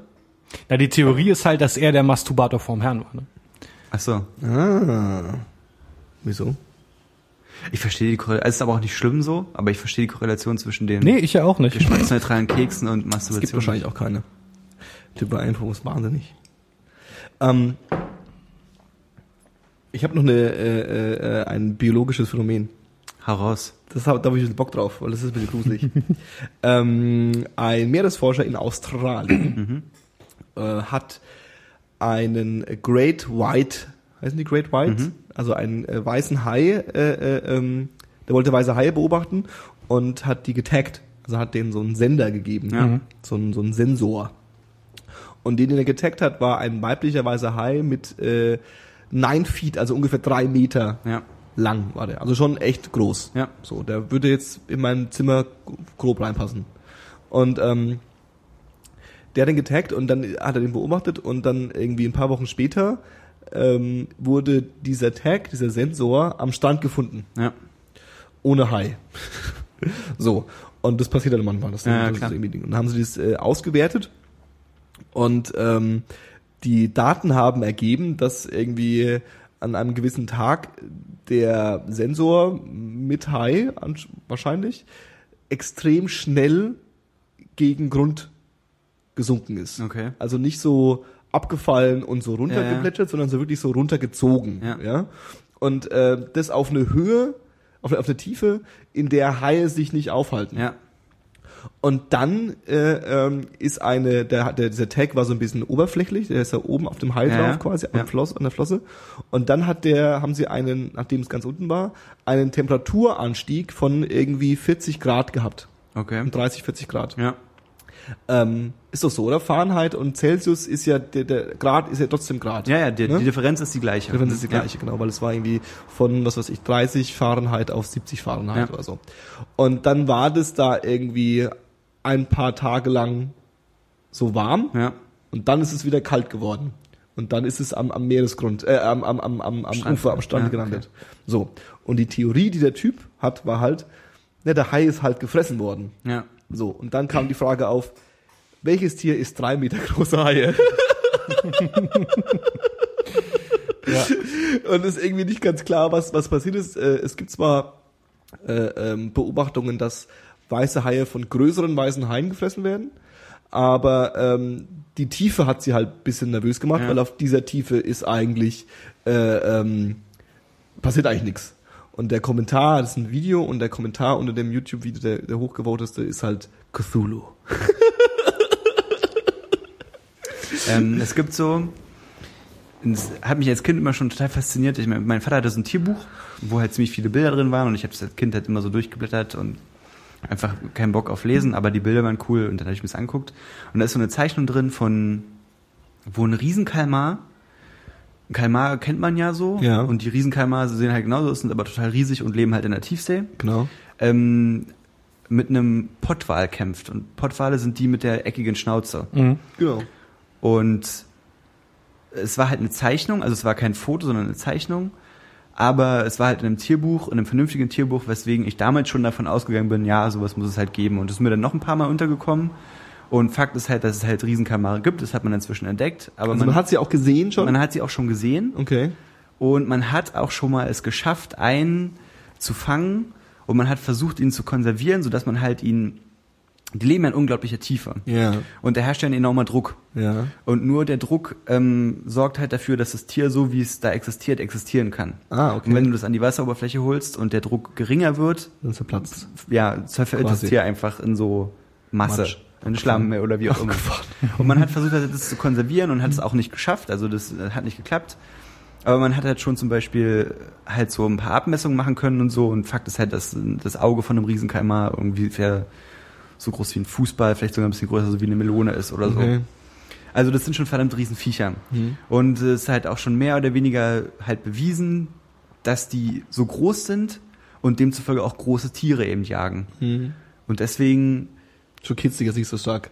naja, was heißt, also ich finde es super faszinierend. Ja. Aber Fakt ist, ich kann mir das schon vorstellen. Es muss ja nicht mal ein Riesenkalmar sein, aber Fakt ist, dass es halt in der Tiefsee noch richtig viel unerforschtes Leben gibt und dass es möglich ist, dass so große Lebewesen existieren, Ja. die natürlich auch an der an große äh, äh, Dings jagen und warum nicht auch fressen sollten und so. Was? Und diese Temperaturdifferenz und dass dann halt wieder ausgeschieden wurde und wieder, das ist ja nicht, die Theorie kommt ja nicht von irgendwo her. Ja, ja, genau, genau. naheliegend So. Deswegen, also, ich, also ich fand es deswegen so eine faszinierende Geschichte, äh, ähm, weil es eben so ein bisschen zeigt, wie teilweise halt dann so Wissenschaft und Forschung dann in der Weise auch funktioniert, dass du halt so ein, dass du halt nicht quasi die konkrete Sichtung brauchst zum Teil, sondern quasi einfach die Anzeichen dafür, dass es existiert, schon ausreichen könnten, Ja. um die Theorie aufzustellen, ja. Also ich glaube, diese, diese Riesenkalmare sind ja, die Theorie gab es ja schon sehr, sehr lange, dass es die gibt. Mhm. Und der einzige Beweis, dass es man, dass es sie geben könnte, Mhm. war ja immer, dass man Pottwale gefunden hatte, die quasi so riesen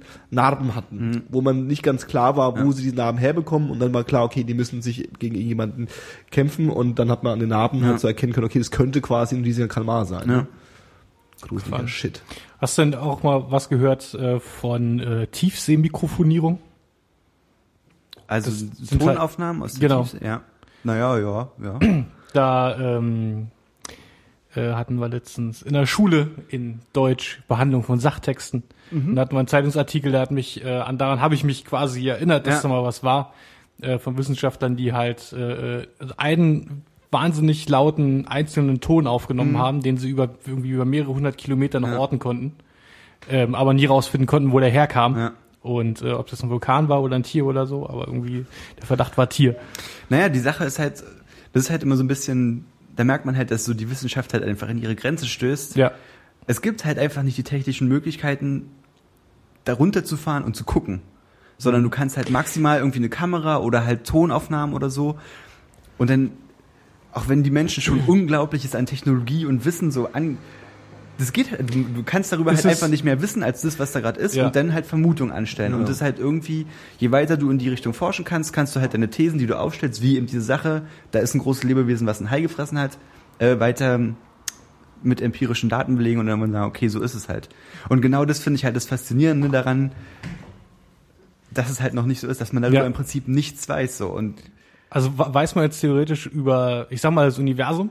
Wäre es Ja. jetzt momentan quasi einfacher, so das umliegende nahe Universum zu erforschen als Tiefsee sozusagen? Naja, ähm, ich meine offensichtlich, du, es gibt halt so kleine Roboter, die auf dem Mars rumfahren und da Ja, Bilder ja. schießen und das ist ja schon im Vergleich dazu, dass man nicht in der Lage ist, irgendwie 4000 bis 8000 Meter in die Tiefe zu fahren, wie auch immer. Ja, Glaubst du nicht, dass es nicht daran liegt, dass sie nicht in der Lage sind, sondern dass es halt einfach äh, bei der schieren Masse äh, ähm, finanziell nicht möglich ist? Also du könntest wahrscheinlich schon irgendwie diese Tiefsee-Kameras nehmen und nimmst halt irgendwie eine Milliarde davon und lässt die einmal komplett irgendwie den Boden Ja. abfahren. Das würde wahrscheinlich schon funktionieren, Das aber es ist halt bestimmt. ein finanzieller Aufwand, der Ja. komplett nicht gerechtfertigt Ja. ist. Ne? Und das wird auch nicht vergessen, so, übrigens auch ein ganz faszinierendes Gebiet, da unten ist halt stockfinster, da ist Ja. nichts. Ja. Und es gibt aber richtig viele Lebewesen, die halt über elektrische Signale ähm, halt wie Licht erzeugen, so Mhm. Lumineszenzen. Mhm. Und es gibt's halt, hat man bei Riesenkaimanen auch schon beobachtet. Es gibt ja Videoaufnahmen, es ist so ein, so ein kleines U-Boot gewesen, da saßen so drei Forscher, glaube ich, drin, die hatten da maximal Platz, waren irgendwelche Asiaten, ich glaube Japaner oder so. Und die haben es halt tatsächlich geschafft, den wirklich zu sehen. Aber halt auch nur, weil sie halt ähm, über Sonar oder was auch immer festgestellt haben, dass sich ein, ein großes Lebewesen nähert. Und als es dann direkt davor war, hat es halt so diese Lumineszenz ausgesendet. Und es sind halt flashige Farben. Das ist halt Ja. so sämtliche, wie ein Regenbogen. So, die Ja. können halt das in allen möglichen. Und da gibt's halt super viel Sachen. Ich habe das neulich, glaube ich, auch auf, auf Reddit oder so, hatte ich so einen kleinen, so, so ein paar GIFs dazu. Halt so von so Fischen und, und an allen möglichen Lebewesen, wie, was die halt für Mechanismen haben, um sich da unten zu orientieren, um halt da klarzukommen. Und es ist halt wirklich so, dass so, es gibt ja diese, diese Laternenfische, die halt diesen, Ja. Mhm. ja die sind diese bekannt. kleine Laterne haben, Ja. um halt Licht zu machen. Die und mega damit- gruselig auch ausschauen. ja, ja, ne? um damit halt Beute anzulocken, weil halt Licht und das Licht ist einfach de facto da unten das Geilste, was es gibt. und deswegen schwimmt da alles hin und dann wird es halt gefressen so. Und das, das sind unglaublich krasse Mechanismen, weil du kannst halt nicht, wenn du von nirgendwo Licht bekommst, ist es eigentlich schwer, Licht zu erzeugen, weil es geht halt nur durch Absorption und wieder Emission und Mhm. die können halt nichts absorbieren und deswegen ist es, sind es ziemlich krasse Mechanismen, wie die das machen, so über Okay. teilweise elektrische Signale und so und unglaublich faszinierend, aber weiß man halt auch relativ wenig drüber. Und sowas flasht mich schon voll, aber ich bin auch ein bisschen zu stolz, um Meeresbiologe zu werden. Wieso? Meeresbiologen gelten immer so als die, Die Rockstars, nee. nee, eben, eben nicht. Komischerweise, ich verstehe nicht warum, mich fasziniert es voll. Wollte ich gerade sagen. Ich hätte gedacht, so, das sind die, die so, hey, Ja, aber die gelten immer komischerweise so ein bisschen als die, die es so nicht so richtig geschafft haben. Was sind so die Rockstars Warum unter den, unter den Biologen? Na, zur Zeit ist halt so äh, Gentechnologie und Ja. Biomedizin und so Ja. furchtbar im Kommen, Mikrobiologie. Okay, okay. So ein bisschen äh, äh, ähm, Spider-Man Menschen Quasi zusammen mit Tieren aus, zusammenführen ja. und äh, die Menschheit retten. Ja. Da ist ja das Ding, wenn wir äh, rausgefunden haben, in 50, 80, 100 Jahren, wie der Mensch und Genetik halt funktioniert, vielleicht gehen wir dann in die Tiefsee endlich mal. Vielleicht, ja. Ja. Oder sie kommen einfach hoch. Ne? Oder sie kommen einfach hoch. Sag Hallo, Sersen. Ich meine, ne, hier äh, Killerwale, wie heißen die richtig? Orcas. Orca. Orca, natürlich. Die sind ja schon inte- intelligent genug. Ne? Genau. Gebt dem mal noch ein paar tausend Jahre Evo- Evolution, dann war es mit der Menschheit. Ja, ich glaube, ganz so leicht ist es nicht. Aber Nee, wahrscheinlich nicht. nee, auf jeden Fall faszinierende Sache so. Mhm. Ich habe ähm, noch ein etwas abwegiges Thema. Hm, Hast du okay. noch was, Dave? Ich habe ja auch ein abwegiges Thema. Schieß mal los mit abwegigen Themen. Spiele, Oh ja. Videogames. Oh Junge. War ja gerade wieder E4, nee, E E3. Zum Glück habe ich nicht getrunken gerade.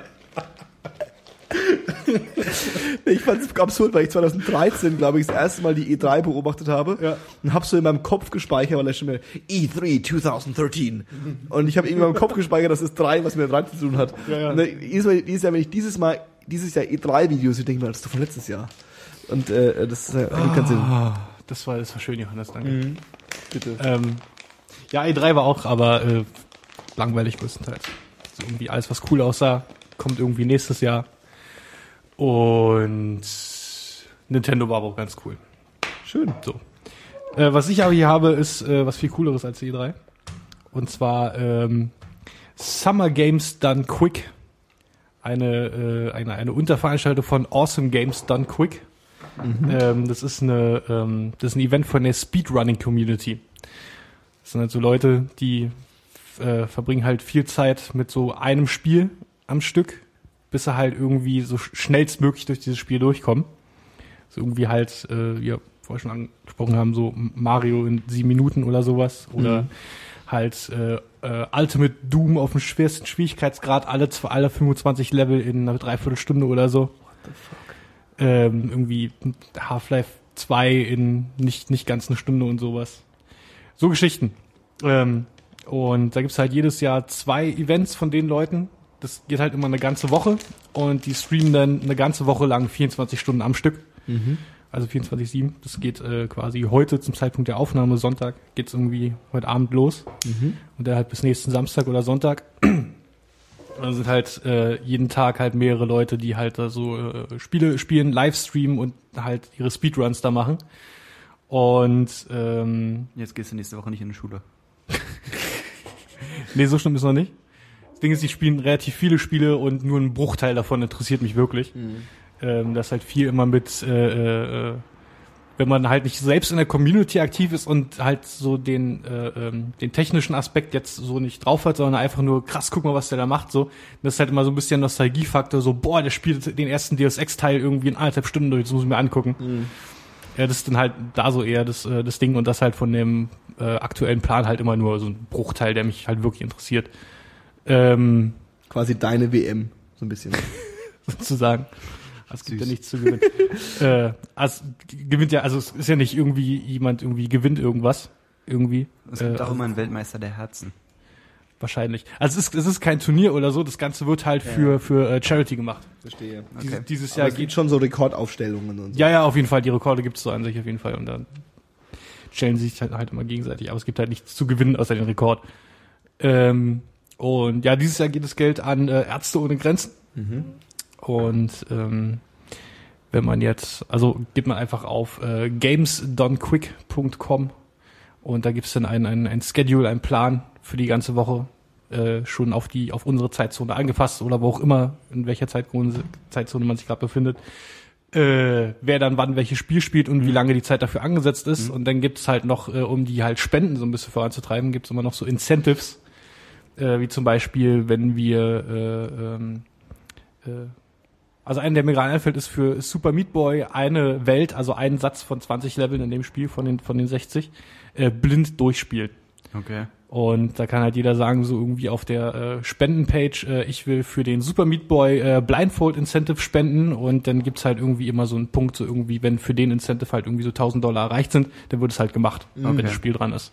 Okay, witzig. Und es gibt's halt für fast jedes Spiel gibt's immer so ein Incentive, das steht halt auch in dem, in dem Schedule mit drin. Und äh, ja, das ist ganz cool. Das ist immer ganz witzig mit anzuschauen. Vor allem halt irgendwie so die Spiele, die man damals so gesuchtet hat. Sich das mal so anschauen, was, was da so passiert. Das ist ja schon so, wenn ich das einmal gesehen habe oder zweimal gesehen habe, irgendwie gab bei den alten Spielen, wo jetzt die Spielmechanik teilweise nicht so randomisiert ist, wo es nicht so um Reagieren geht, sondern eher um Agieren, Ja. dann ist es ja eher so eine, ähm, wie sagt man so schön? Muscle Memory. Ja, ja, genau, eine Muscle Memory. Also so ein, so ein, so ein, so ein jetzt springen, springen, hoch, laufen, springen, Ja, springen, hoch, laufen, laufen, hoch, springen. Genau, ich habe es mit äh, Tony Hawk gesehen. Tony Hawk 1, Mhm. irgendwie äh, in äh, sieben Minuten eine, alle, alle, ähm, alle Tapes holen. Okay. Das war auch abgefahren einfach. Ja. Das war, es war, und das war genauso eine Muscle Memory. Also es war richtig so typisch, so hast du dich gesehen, wie er zack, hoch, zack, links, links, hoch, Ja. runter. Und der hat richtig, der hat richtig so Linien gehabt, die er immer abfährt Ja. und so. Jede, wie jeder das ja auch kennt, ja. Ja, ja, klar. Ja, abgefahren. Ja. Und dann äh, ist halt immer so die Sache, äh, äh, wie, wie, ähm, wie sehr ist das Spiel empfänglich halt so für Bugs und so Glitches, Mhm. die man benutzen kann und Speedrun und das ist auch immer interessant zu sehen. Und manchmal äh, kriegen es sogar hin, dass sie äh, irgendwie äh, Entwickler oder Leute aus der Entwicklercrew von dem Spiel halt irgendwie über Skype dran haben, die dann kommentieren. Und äh, vor zwei Jahren hatten sie halt die beiden Nasen von Super Meat Boy, die das Spiel gemacht haben, und die haben nach alle fünf Minuten einfach nur gesagt, so, what the fuck, was macht die mit unserem Spiel so? Aber es ist halt immer ganz geil zu sehen. Speedrunning. Ach so, und wenn man, wenn man sich das jetzt nicht live angucken kann, möchte, soll oder so, dann äh, packen wir in die Shownotes noch einen Link zu äh, einem, äh, zu einem Reddit, zu einem Reddit-Artikel, Reddit-Thread, wo Mhm. äh, quasi der Schedule nochmal aufgezählt ist und dann halt Links zu den jeweiligen Videos dann. äh, Stream-Archiven. Stream-Archiven. Richtig. Wo wir bei Streaming sind. Oh, Ich glaube, ich glaub, wenn wir unser Fünfjähriges haben, dann hören wir auf, äh, äh, gute Überleitungen zu kommentieren, okay? Das wäre sehr wünschenswert. Aber erst unser Fünfjähriges. Okay. Bist du nicht der Einzige, der das macht? Ich bin nicht der Einzige, der das macht, nee. ähm, ich bin ja so ein bisschen äh, Beobachter der äh, Musikstreaming-Dienst-Welt. ähm, ja, so Musik im 21. Jahrhundert und so ist irgendwie was, was ich spannend finde. Und ähm, äh, der neue Player auf dem Platz, der ja äh, jetzt äh, seine Muskeln zeigt, ist ja Google beziehungsweise YouTube. Wird ja irgendwie nicht, wurde ja lang gerumort, mittlerweile ist es, glaube ich, äh, offiziell, dass im äh, Ende 2014 ein äh, Streaming-Dienst von Google, äh, von YouTube namens YouTube Music Pass äh, äh, das Licht Mhm. der Welt erblicken wird. Und ähm, ja, ist halt irgendwie ab, ist halt irgendwie bezahlen, wer will, ist halt irgendwie Musik, Videos, so wie es genau funktioniert, wie es sehr der Dienst getrennt ist von YouTube, weiß man Ja. nicht so genau. Ähm, und das Spannende daran ist, was gerade so ein bisschen durch die Medien geht, ist, dass äh, ähm, YouTube, also die Headline ist so, YouTube sperrt die Indie-Labels aus. Okay. Und das, äh, ähm, was da passiert ist, ist, dass äh, YouTube mit allen äh, Musikprovidern versucht hat, Dienste, äh, Deals zu machen. Hm? Die haben ja schon Deals mit allen. Mhm. Also YouTube hat mit so ziemlich jedem Indie-Label äh, äh, einen Deal aktuell, wie quasi die äh, Musik von den Labels vergütet wird. Ja. So. Und da geht's nicht nur um die Musik, ist eigentlich ganz, eigentlich ganz abgefahren gemacht. Ähm, da geht's nicht nur um die Musikvideos, die die Bands teilweise selbst hochstellen und Ja, die Labels ja. hochstellen, sondern auch wenn quasi der Dave jetzt einen äh, Song von der Band hochstellt, Hm? ähm, dann würde das quasi YouTube erkennen, ah, das ist die Band, okay, dann bekommt Dave schon mal kein Geld mehr dafür, aber die Band bekommt Geld dafür. Okay. Hm. So gut ist es. Und es läuft sogar so, wenn Dave äh, ähm, äh, Videos hochladen würde, wo er irgendwie einen Film bespricht oder irgendwie äh, ein Videospiel bespricht und in diesem Video Songs einbauen würde von Bands, dann würde es YouTube auch erkennen, würde den Bands auch dann quasi anteilig dafür Geld geben. Ja. Also es ist eigentlich relativ abgefahren und fair gemacht, finde ich. Ja. Der Preis, der da irgendwie umgeht, ist wohl teilweise sehr niedrig, aber das ist wieder ein anderes Problem. Und YouTube hat jetzt quasi diese ganzen Verträge aufgekündigt von sich aus und hat quasi neue Deals gemacht und die Bands, die quasi keine, äh, die äh, äh, Indie-Labels, die sich auf die neuen Deals, die wohl schlechter sein sollen und vor allem bei den Indie-Labels natürlich wie immer sehr viel schlechter als bei den ähm, Major-Labels. Ja. Ja. Ähm, äh, äh, wer da nicht mitspielen will, der wird quasi ausgeschlossen und wohl nicht nur aus dem äh, Musikdienst, Mhm. sondern auch aus komplett YouTube. YouTube. Ach du Scheiße. Und äh, wenn sich das bewahrheiten sollte, wäre das schon echt, schon echt gruselig. Ja. Ähm, die die die äh, These, die immer wieder äh, ver, verteilt wird, ist so: Google weiß halt nicht, wie wichtig die Indie-Labels sind. Ja. Also die gehen halt irgendwie von, was weiß ich, durchschnittlichen Verkaufszahlen der letzten zehn Jahre oder letzten 20 Jahre oder letzten fünf Jahre.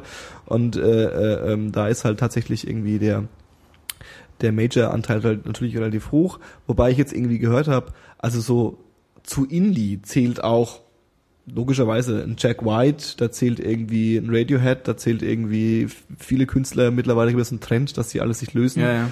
Irgendwie, wenn mich nicht alles täuscht, ist ähm, Adele, Adele, Ist die Indie? die ist Indie-Label Cool. und zwar von Anfang an und äh, war in letzt 2011 und 2012 der kommerziell erfolgreichste Künstler Hm. Okay. überall. So, also die war einfach unglaublich erfolgreich Ja. und äh, all die Sachen werden irgendwie ausgeschlossen. Das ist irgendwie ähm, abgefahren und die schöne The die schöne Sache, die der dieser Labelchef, der da im Interview war, gesagt hat, war, dass ähm, irgendwie früher hat man als Label äh, in dem Musikvertrieb, also die Plattenläden im Endeffekt, Ja. mit Leuten verhandelt, die ähm, Musik verkaufen wollten. Ja. Also die wollten Musik verkaufen, die wollten gute Musik verkaufen, die wollten Musik verkaufen, die sich gut verkauft. Ja. Äh, da ging es auch um Musik. Ja. Ja. Äh, ähm, dann kamen so die äh, sogenannten Kistenschieber, also so die Saturns und äh, großen äh, Ja. Läden, die quasi auch Musik verkauft haben, Hm. wobei es aber eigentlich darum ging, auch irgendwie Kühlschränke zu verkaufen, wo Musik als Produkt irgendwie nicht mehr so wichtig ist. Und heutzutage hast du halt äh, Firmen, die den Musikmarkt als Verkäufer dominieren, die eigentlich mit Musik nichts zu tun haben. Also Apple will nicht Musik verkaufen, Apple will Handys verkaufen oder Telefon oder Hardware. Ja. Irgendwie äh, äh, ähm, Google, Spotify, YouTube, die wollen alle Werbung verkaufen. Ja. Also das Musikverkaufen ist nicht deren, deren Ziel. Ja. Und äh, so, ein, so ein Amazon will zwar auch Musik verkaufen, aber die wollen vor allem auch wieder Kühlschränke verkaufen. Ja. Also du spielst so heutzutage mit, mit, mit äh, ähm, Partnern rum, die mit dem Medium Musik komplett nichts mehr zu tun haben. Weil es bloß noch ein Produkt ist, so, ne? Ja, ja, ja, ist echt, also das ist, also es kann man jetzt als tragisch ansehen, es ist halt so der Wandel der Zeit, aber äh, äh, es ähm, ist ein absurder Gedankengang, den ich Ja. ganz, ganz spannend fand. Ja. Und Aber- auch, auch ein bisschen erschreckend. Äh, Beats ist noch immer noch nicht angekommen in Deutschland, ne? Nee. Aber dafür Netflix bald. Netflix kommt ja angeblich. Soll ja, haben sie ja gesagt. Da bin ich mal gespannt. Hm. Die Aussage war, ähm, sie starten in irgendwie diesen 48 Ländern, also haben sie eben so eine Liste aufgezählt, da Mhm. war halt auch Deutschland dabei und ähm, äh, es wird für jedes Land ein äh, speziell kuratiertes äh, äh, Angebot von Netflix geben. Das heißt auf Deutsch, es wird nicht alles geben. Ja. Ja, das ist ja Aber- ohnehin schon so. Netflix Kanada ist ja auch anders als UK und US. und so. Äh, Aber ist es dann eigentlich auch so, dass Netflix in Deutschland auf Deutsch ist?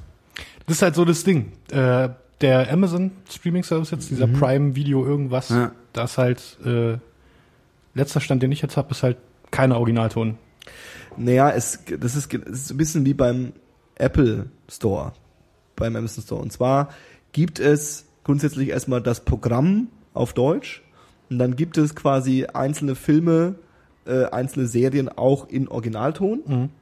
Aber das wird so behandelt wie ein Extraprodukt. Also es ist nicht so, dass du sagst, ich will jetzt Game of Thrones schauen und schalte mir den Untertitel Untertitel, ein mhm. oder den, den anderen Sound ein, sondern es gibt halt einmal äh, Game of Thrones Originaltitel und Game of Thrones nicht Originaltitel. Was ja eigentlich schon so ein bisschen ja, 2004 ist. Also es ist ja, Ja, also so, du, du, du kannst in Dateien locker und lässig verschiedene, Ja, das ja, ist, also klar. was ist das Problem jetzt, ja? Ja. Und äh, ähm, äh, äh, das ist vielleicht auch so ein bisschen, um nochmal kurz den Schluss zu einer anderen zu schließen, da geht's nicht darum, irgendwie Filme irgendwie geil zu präsentieren, sondern Ja, geht's ja. irgendwie, das ist halt auch bloß ein Produkt, was Ja, irgendwie wenig Aufwand haben muss. Ja. Und ähm, ich glaube, dass der Netf- Netflix in Deutschland krasse Probleme haben wird, weil ähm, in ähm, Amerika ist es ja so, dass die Serien und die, das Programm von den Fernsehserien, von den Fern Fernsehfilmen, äh, vom Fernsehen, quasi sehr häufig von den Fernsehsendern selbst produziert beziehungsweise in Auftrag gegeben wird. Ja. So. Und diese Lizenzen geben die halt dann weiter, die Fernsehsender, also Ja. die Firmen, die es gemacht haben, an Netflix. Das ist quasi von Fernsehsender zu Netflix. Ja. Jetzt ist es aber in Deutschland so, dass äh, ähm, es in Deutschland zwar quasi eine dritte Partei gibt und das sind die deutschen Fernsehsender, weil die deutschen Fernsehsender agieren genauso wie Netflix, haben quasi auch das Programm der amerikanischen Fernsehsender äh, lizenziert und die werden Ja. wahrscheinlich zum Teil sehr starke Exklusivverträge haben Ja. und die wollen ja alle selbst ihren eigenen Streaming-Service starten. Also die wollen ja. Ja. alle irgendwie, was weiß ich, RTL Now und dieses ganze. Gelöt, die wollen ja alle da mitspielen, so. Und das ist ein bisschen die Frage, wie so ein Außenstehender wie Netflix irgendwie da, da äh, Fuß fassen. Fuß fassen kann. Ich bin mal gespannt. Tendenziell äh, ähm, haben wir es bei anderen auch schon gesehen. Irgendwie Facebook hat irgendwie nicht lang gebraucht und hat dann einfach mal eine Studie geschluckt, ohne dass äh, ähm, das irgendwie äh, äh, ja große große Wellen geschlagen Ja. hat. Ne? Also es könnte auch tendenziell alles gut gehen eventuell. Eventuell. Ich Weil Netflix ist zum Beispiel so jemand, wo ich so das Gefühl habe, ohne dass ich die Firma jetzt genauer kenne, dass die tatsächlich ein Interesse an ihrem Content haben und den ja, darstellen ja. wollen. Also schon allein dieses Feature, was jetzt bei Netflix ja schon uralt ist, aber was ja sie auch so dieses Binge-Watching, ja, dass du sagst, sie haben halt, bei Netflix ist ja so, du guckst von eine Serie und sobald du die erste Folge geschaut hast, Hm? es kommt so eine Meldung in 5, 4, 3, 2, 1, die- kommt die nächste ja, ja. Folge. So. Hm, also es ist schon so gedacht, ja? Ja. wo du ja irgendwie bei einem, bei einem Amazon Store oder bei einem was auch immer, irgendwie immer so dieses, guck dir eine Folge an, das Video ist fertig, willst Ja. du die nächste gucken? So, das ist ein ganz anderer Gedankengang dahinter, ja. Ja. Und äh, deswegen, äh, ja, wäre es ihnen vielleicht zu gönnen, dass das mal funktioniert. Das wäre auf jeden Fall zu wünschen. Zu wünschen Ja. wäre es, ja, stimmt. Ja, als jemand, der für eine Netflix. Weile Netflix benutzt hat über Proxy und so weiter, solche Mhm. technischen Wege, äh, es hat auf jeden Fall seine Grenzen. Das ist in den ersten zwei Wochen ist es mega cool. Aber da ist halt wieder die Sache, was du angesprochen hast wegen Lizenzen und sowas. Äh, viele Filme, die ich halt hätte gerne sehen wollen, irgendwie so, Die, die gibt's Ähm, halt denn da nicht, die, ne? die gibt's denn da halt Ah, nicht, ja. weil irgendwie gerade ein Vertrag ausgelaufen ist Ja. oder weil das äh, Filmstudio keinen Bock hat, jetzt zu lizenzieren oder was auch immer. Ich habe auch so den Eindruck, dass es halt für Serien gucken ganz cool ist. Ja, für Serien ist es super. Alles, was so darüber hinausgeht, wird dann teilweise unan, also nicht, nicht so super ansprechend, Ich, finde ich. ich würde behaupten, dass es eben genau bei Serien, weil das ja aus dem Fernsehursprung gibt, einen anderer Umgang mit dem Geschäftsmodell gibt. Also die Fernsehsender rechnen ja schon seit Jahrzehnten oder seit Ewigkeiten mit diesem Abo-Modell. Ja. Ja. Das heißt, ihnen ist es eigentlich egal, wie häufig du diese Folge oder diese Serie oder so anschaust. Ja, ja. Wobei die Filmstudios ja tendenziell eher darin rechnen, dass du einen einzelnen Film kaufst. Ja. Also weil das ist ja genau das Ding, dann hast du halt Ja, schon ja, nicht mehr diesen, diesen, diesen Verkaufspreis pro Film. Und äh, ähm, ja, solange man da den Daumen drauf drückt, bleibt einem ja nichts anderes übrig, außer zu Pirate Bay zu, äh, zu äh, äh, ins Kino zu gehen. Was hast denn du schon wieder gesagt hier? Wunderbar. Paul, was hörst denn du gerade so? Ähm, ja, darauf bin ich nicht so richtig vorbereitet, muss ich sagen. Äh, ich habe auf jeden Fall, was ich nennen kann, ich hatte ja schon mal Chris Rivers vorgestellt Mhm. und das erste Mixtape von ihm. Mhm. Und er hat jetzt vor zwei, drei Wochen das zweite Mixtape gebracht. Mhm. Auch einfach mit dem Namen Wonderland of Misery 2. Okay. Und es ist sehr, ich habe, es, ist ein Mixtape und es sind gefühlte 70 Songs. Und ich habe es noch nicht geschafft, alle anzuhören, aber was ich gehört habe, ist auf jeden Fall schon cool. Und du merkst halt, dass er aus New York kommt. Aber es ist auch ganz schön experimentell. Also manche Okay. Sachen sind so ein bisschen flashig, wo ich so denke, okay, spricht mich jetzt beim ersten Mal hören nicht sofort an. Ja. Denn äh, ich habe es leider noch nicht ganz gehört, aber ich bin mir ziemlich sicher, dass man das empfehlen kann. Äh, Jack White hat eine Platte gemacht, Klick, klack. Lazzaretto. Mhm. Und ich habe ähm, schon ein bisschen reingehört und es ist auf jeden Fall gute Jack White Musik. Was ich aber viel flashiger finde, der hat halt mit der mit der Platte, also mit der Vinyl richtig super viel Scheiß angestellt. Also Ja, ja, der ist ein Riesenfan wenn von. ich das richtig verstanden habe, ist die auf der einen Seite Glas und auf der anderen Seite halt dieses Vinylplastik. Mhm. Und dann ist es wohl so, dass du in, dem, in der Mitte, wo der Aufkleber so drauf ist auf der Schallplatte, dass du da auch noch die Nadel hinlegen kannst. Mhm. Und da ist noch wie so ein Bonustrack drauf. Mhm. Und dann soll es wohl auch so sein, dass du halt äh, zwei Songs hast, also zwei verschiedene Spuren, die halt beginnen, aber dann wohl ineinander übergehen halt zu einem dritten Song oder halt Okay, wie okay. zwei verschiedene Startpunkte, aber dann halt Verstehe. den Song bilden. Also super viel Spielereien und Schnickschnack und er ist halt auch wieder total stolz und Ja, ja. aber auch immer mit diesem Quäntchen Arroganz, was er halt so inne hat. Das ist so sein Ding halt, ne? Aber ich denke, also ich bin mir ziemlich sicher, dass man das empfehlen kann, auch wenn ich es noch nicht komplett gehört habe. Ja, dann äh, ähm, übernehme ich direkt, weil das wäre eine Empfehlung von mir gewesen. Ach ja, gut. Nee, ist eine großartige Platte. Äh, Lazaretto hast du alles schon gesagt. Ähm, spannend fand ich auch, dass er damit den, äh, das ist die äh, meistverkaufteste Platte in der ersten Woche ever. Echt, also hat ja? irgendwie in einer Woche 40.000 Schallplatten verkauft Mhm. und so viel hat noch nie in einer Woche jemand an Schallplatten verkauft. Also hat quasi so alle Schallplattenrekorde der letzten 100 Jahre irgendwie damit gebrochen. Ja, Worauf er natürlich auch stolz ist wie ein Keks, ja? ja. Der macht ja da coolen Scheiß mit seinem Third Man Records Ding. Ja, ja, total. Die Vinyls, was sie machen, die Pressungen sind alle super hübsch. Also ich finde vor allem, er macht es beides gut. Also er macht auf der einen Seite, äh, ähm, legt er halt Wert auf diese, auf dieses analoge äh, Plattendings, ja. Ja. Auf der anderen Seite ist er nicht doof bezogen auf äh, äh, digital. Das gibt's alles immer digital. Ja, ja. Es gibt immer die Videos dazu, die sind auch immer alle ganz schick. Und er verpasst es noch ganz mit so einer so einer Story, ja, dass Ja. du halt irgendwie so, ja, äh, Rekord gebrochen, Ja, irgendwie geile Platte, die explodiert und so, was weiß ich, ja. Er hat ja auch irgendwie dieses Single Lazzaretto, hat er ja irgendwie an, an, am, am weltweiten äh, Record Day, ja, ähm, hat er die aufgenommen und das Ziel war, einen Weltrekord zu brechen und zwar die am schnellsten von Aufnahme zu fertiger stimmt. Vinylplatte äh, ähm, Aber nur die Single. Single ne? zu machen, genau. Ja. Und er hat irgendwie drei Stunden und 55 Minuten gebraucht. Also er hat sie eingespielt Ja. und dann direkt quasi ins Presswerk, direkt irgendwie, und dann ist, hat er noch gesagt, dass wohl noch irgendwie im Presswerk die eine Maschine explodiert ist, so ungefähr.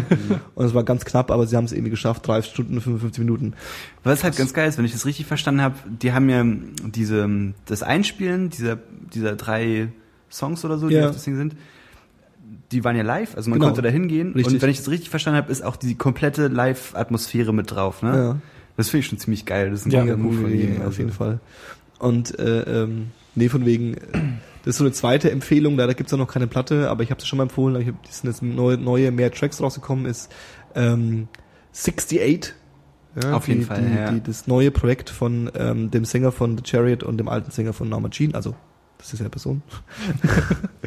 und ähm, nur Gitarre und Schlagzeug, irgendwie äh, ein bisschen wie The Chariot, nur ein bisschen weniger Hardcore, dafür ein bisschen mehr äh, Punk und äh, äh, Rock. So, also halt viel irgendwie, ja, fassig. Ja, das, man lässt es halt mal so ein bisschen quietschen, weil man lässt es halt quietschen. Und ähm, der hat auch eine coole Idee gehabt. Der hat ein, das Musikvideo zum aktuellen Track ist äh, in zwei Teile, also bei YouTube gibt's quasi äh, äh, äh, Video A und Video B. Und äh, auf dem einen ist nur der Gesang und die Gitarre und auf dem anderen ist nur das Schlagzeug. und äh, du musst quasi die Videos gleichzeitig starten, um ähm, den Song zu erfahren, ja, um den Song zu hören und auch das quasi, weil halt auch die Einstellungen unterschiedlich sind. Also einmal zeigt er halt nur den, den, den Schlagzeuger und einmal halt nur ihn Ja. in so einem kleinen Zimmer. Und du hast vorher irgendwie so fünf Sekunden, wo dann so büb, büb kommt, wo du das irgendwie einstellen kannst. Und es ist gar nicht so einfach. Also es gibt ja diese YouTube-Synchronisations-Services, äh, äh, Services, wo du so zwei Videos gleichzeitig laufen lassen kannst. Aber trotz alledem muss es ja wirklich auf die Sekunde genau passen. Ja, Ja. Und Ja. ich habe echt so ein bisschen fünf Minuten lang rumgeklickt, bis ich es dann irgendwann hatte. Und habe ich mich gefreut wie ein Keks. Das ist jetzt so, oh, ich sehe das Video gerade so. Und das ist genau das, was ich meine. So, es ist halt irgendwie ein Gag und in einer Woche gibt's halt irgendwie das Video als irgendwie fertiges, zusammengemischtes Video bei YouTube, was weiß ich, aber so einfach diese Story drumherum zu packen. So, wir machen da, haben da eine Idee, Ja. wir machen jetzt mal was daraus. So, das finde ich irgendwie eine ganz, ganz geile, äh, ganz geile Idee. Und ich habe noch die letzte, letzte Empfehlung ist ähm, eine Band, die so äh, ja so Metalcore ist vielleicht auch das falsche Bild, aber so die Schiene irgendwie so auch Norman Sheen wird irgendwie auch als ähnlich angesehen. Ähm, ich glaube, den Namen habe ich mal fast vergessen. Ah ja, Wanner, Wanner, V A N N A. Ich weiß, das heißt Void ist irgendwie letzte Woche rausgekommen oder so und ist halt so so Metal, Metalcore, so Rock, Gegröl und nach zwischendurch mal Gesang. Das ist okay, um mal die Melodien wieder ein bisschen rauszuholen. Dave, wo, was hast du ohne Gesang heute? Was habe ich ohne gesagt? Witzig. Ich habe tatsächlich äh, Klick, klack. eine Band mit äh, äh, keinem bis, bis sehr wenig Gesang. Ähm, und zwar haben letzten Monat äh, The Cosmic Dead, eine Psy abgefahrene Psychedelic Rock Band aus Glasgow, ein neues Album rausgebracht. Was ganz cool ist, aber ich wollte halt die Band so an sich empfehlen. Äh, Sind halt ja Psychedelic Rock halt äh, teilweise laut, teilweise sehr jam, also immer jammig, mal laut, mal halt leise. Ähm, Gitarre halt mega laut mit Effekten und äh, manchmal ist halt auch kein Riff da, sondern halt nur so ein Gitarreneffekt, der sich halt irgendwie wiederholt und Sachen werden übereinander gelegt und so. Ähm, und dabei bleiben halt Schlagzeug und Bass halt immer tight zusammen und grooven immer unheimlich und darüber wabern dann halt diese Gitarrenrhythmen und sowas. Ähm, und äh, ja, die machen auch halt gerne, äh, ähm, also der Großteil der Alben ist äh, quasi im Studio beziehungsweise im Proberaum halt so direkt aufgenommen, Ja. ohne irgendwie weiter großartig zu mixen und sowas. Manchmal ein bisschen schade ist halt ums Bass und Schlagzeug, aber ist äh, ziemlich cool, wenn man sich da so ein bisschen reinhört. Ihr wolltet Schunes, ihr habt jetzt Schunes. Können wir jetzt zurück zu David, Guetta gehen, der, äh, da sitzt jeder, jeder Takt. Da habe ich noch eine andere, ähm, eine äh, andere sehr ähm, rauschmittelfreundliche Band Oh. namens äh, Sleepy Door. Ist halt so Stoner Rock, Stoner Metal, auch super groovig, äh, mit dem äh, tollen Albumtitel Chief Blunt. Auch schön. Ich glaub, das Ähm, kenne ich sogar. Äh, kann sein, dass wir es bei mir mal gehört haben oder so.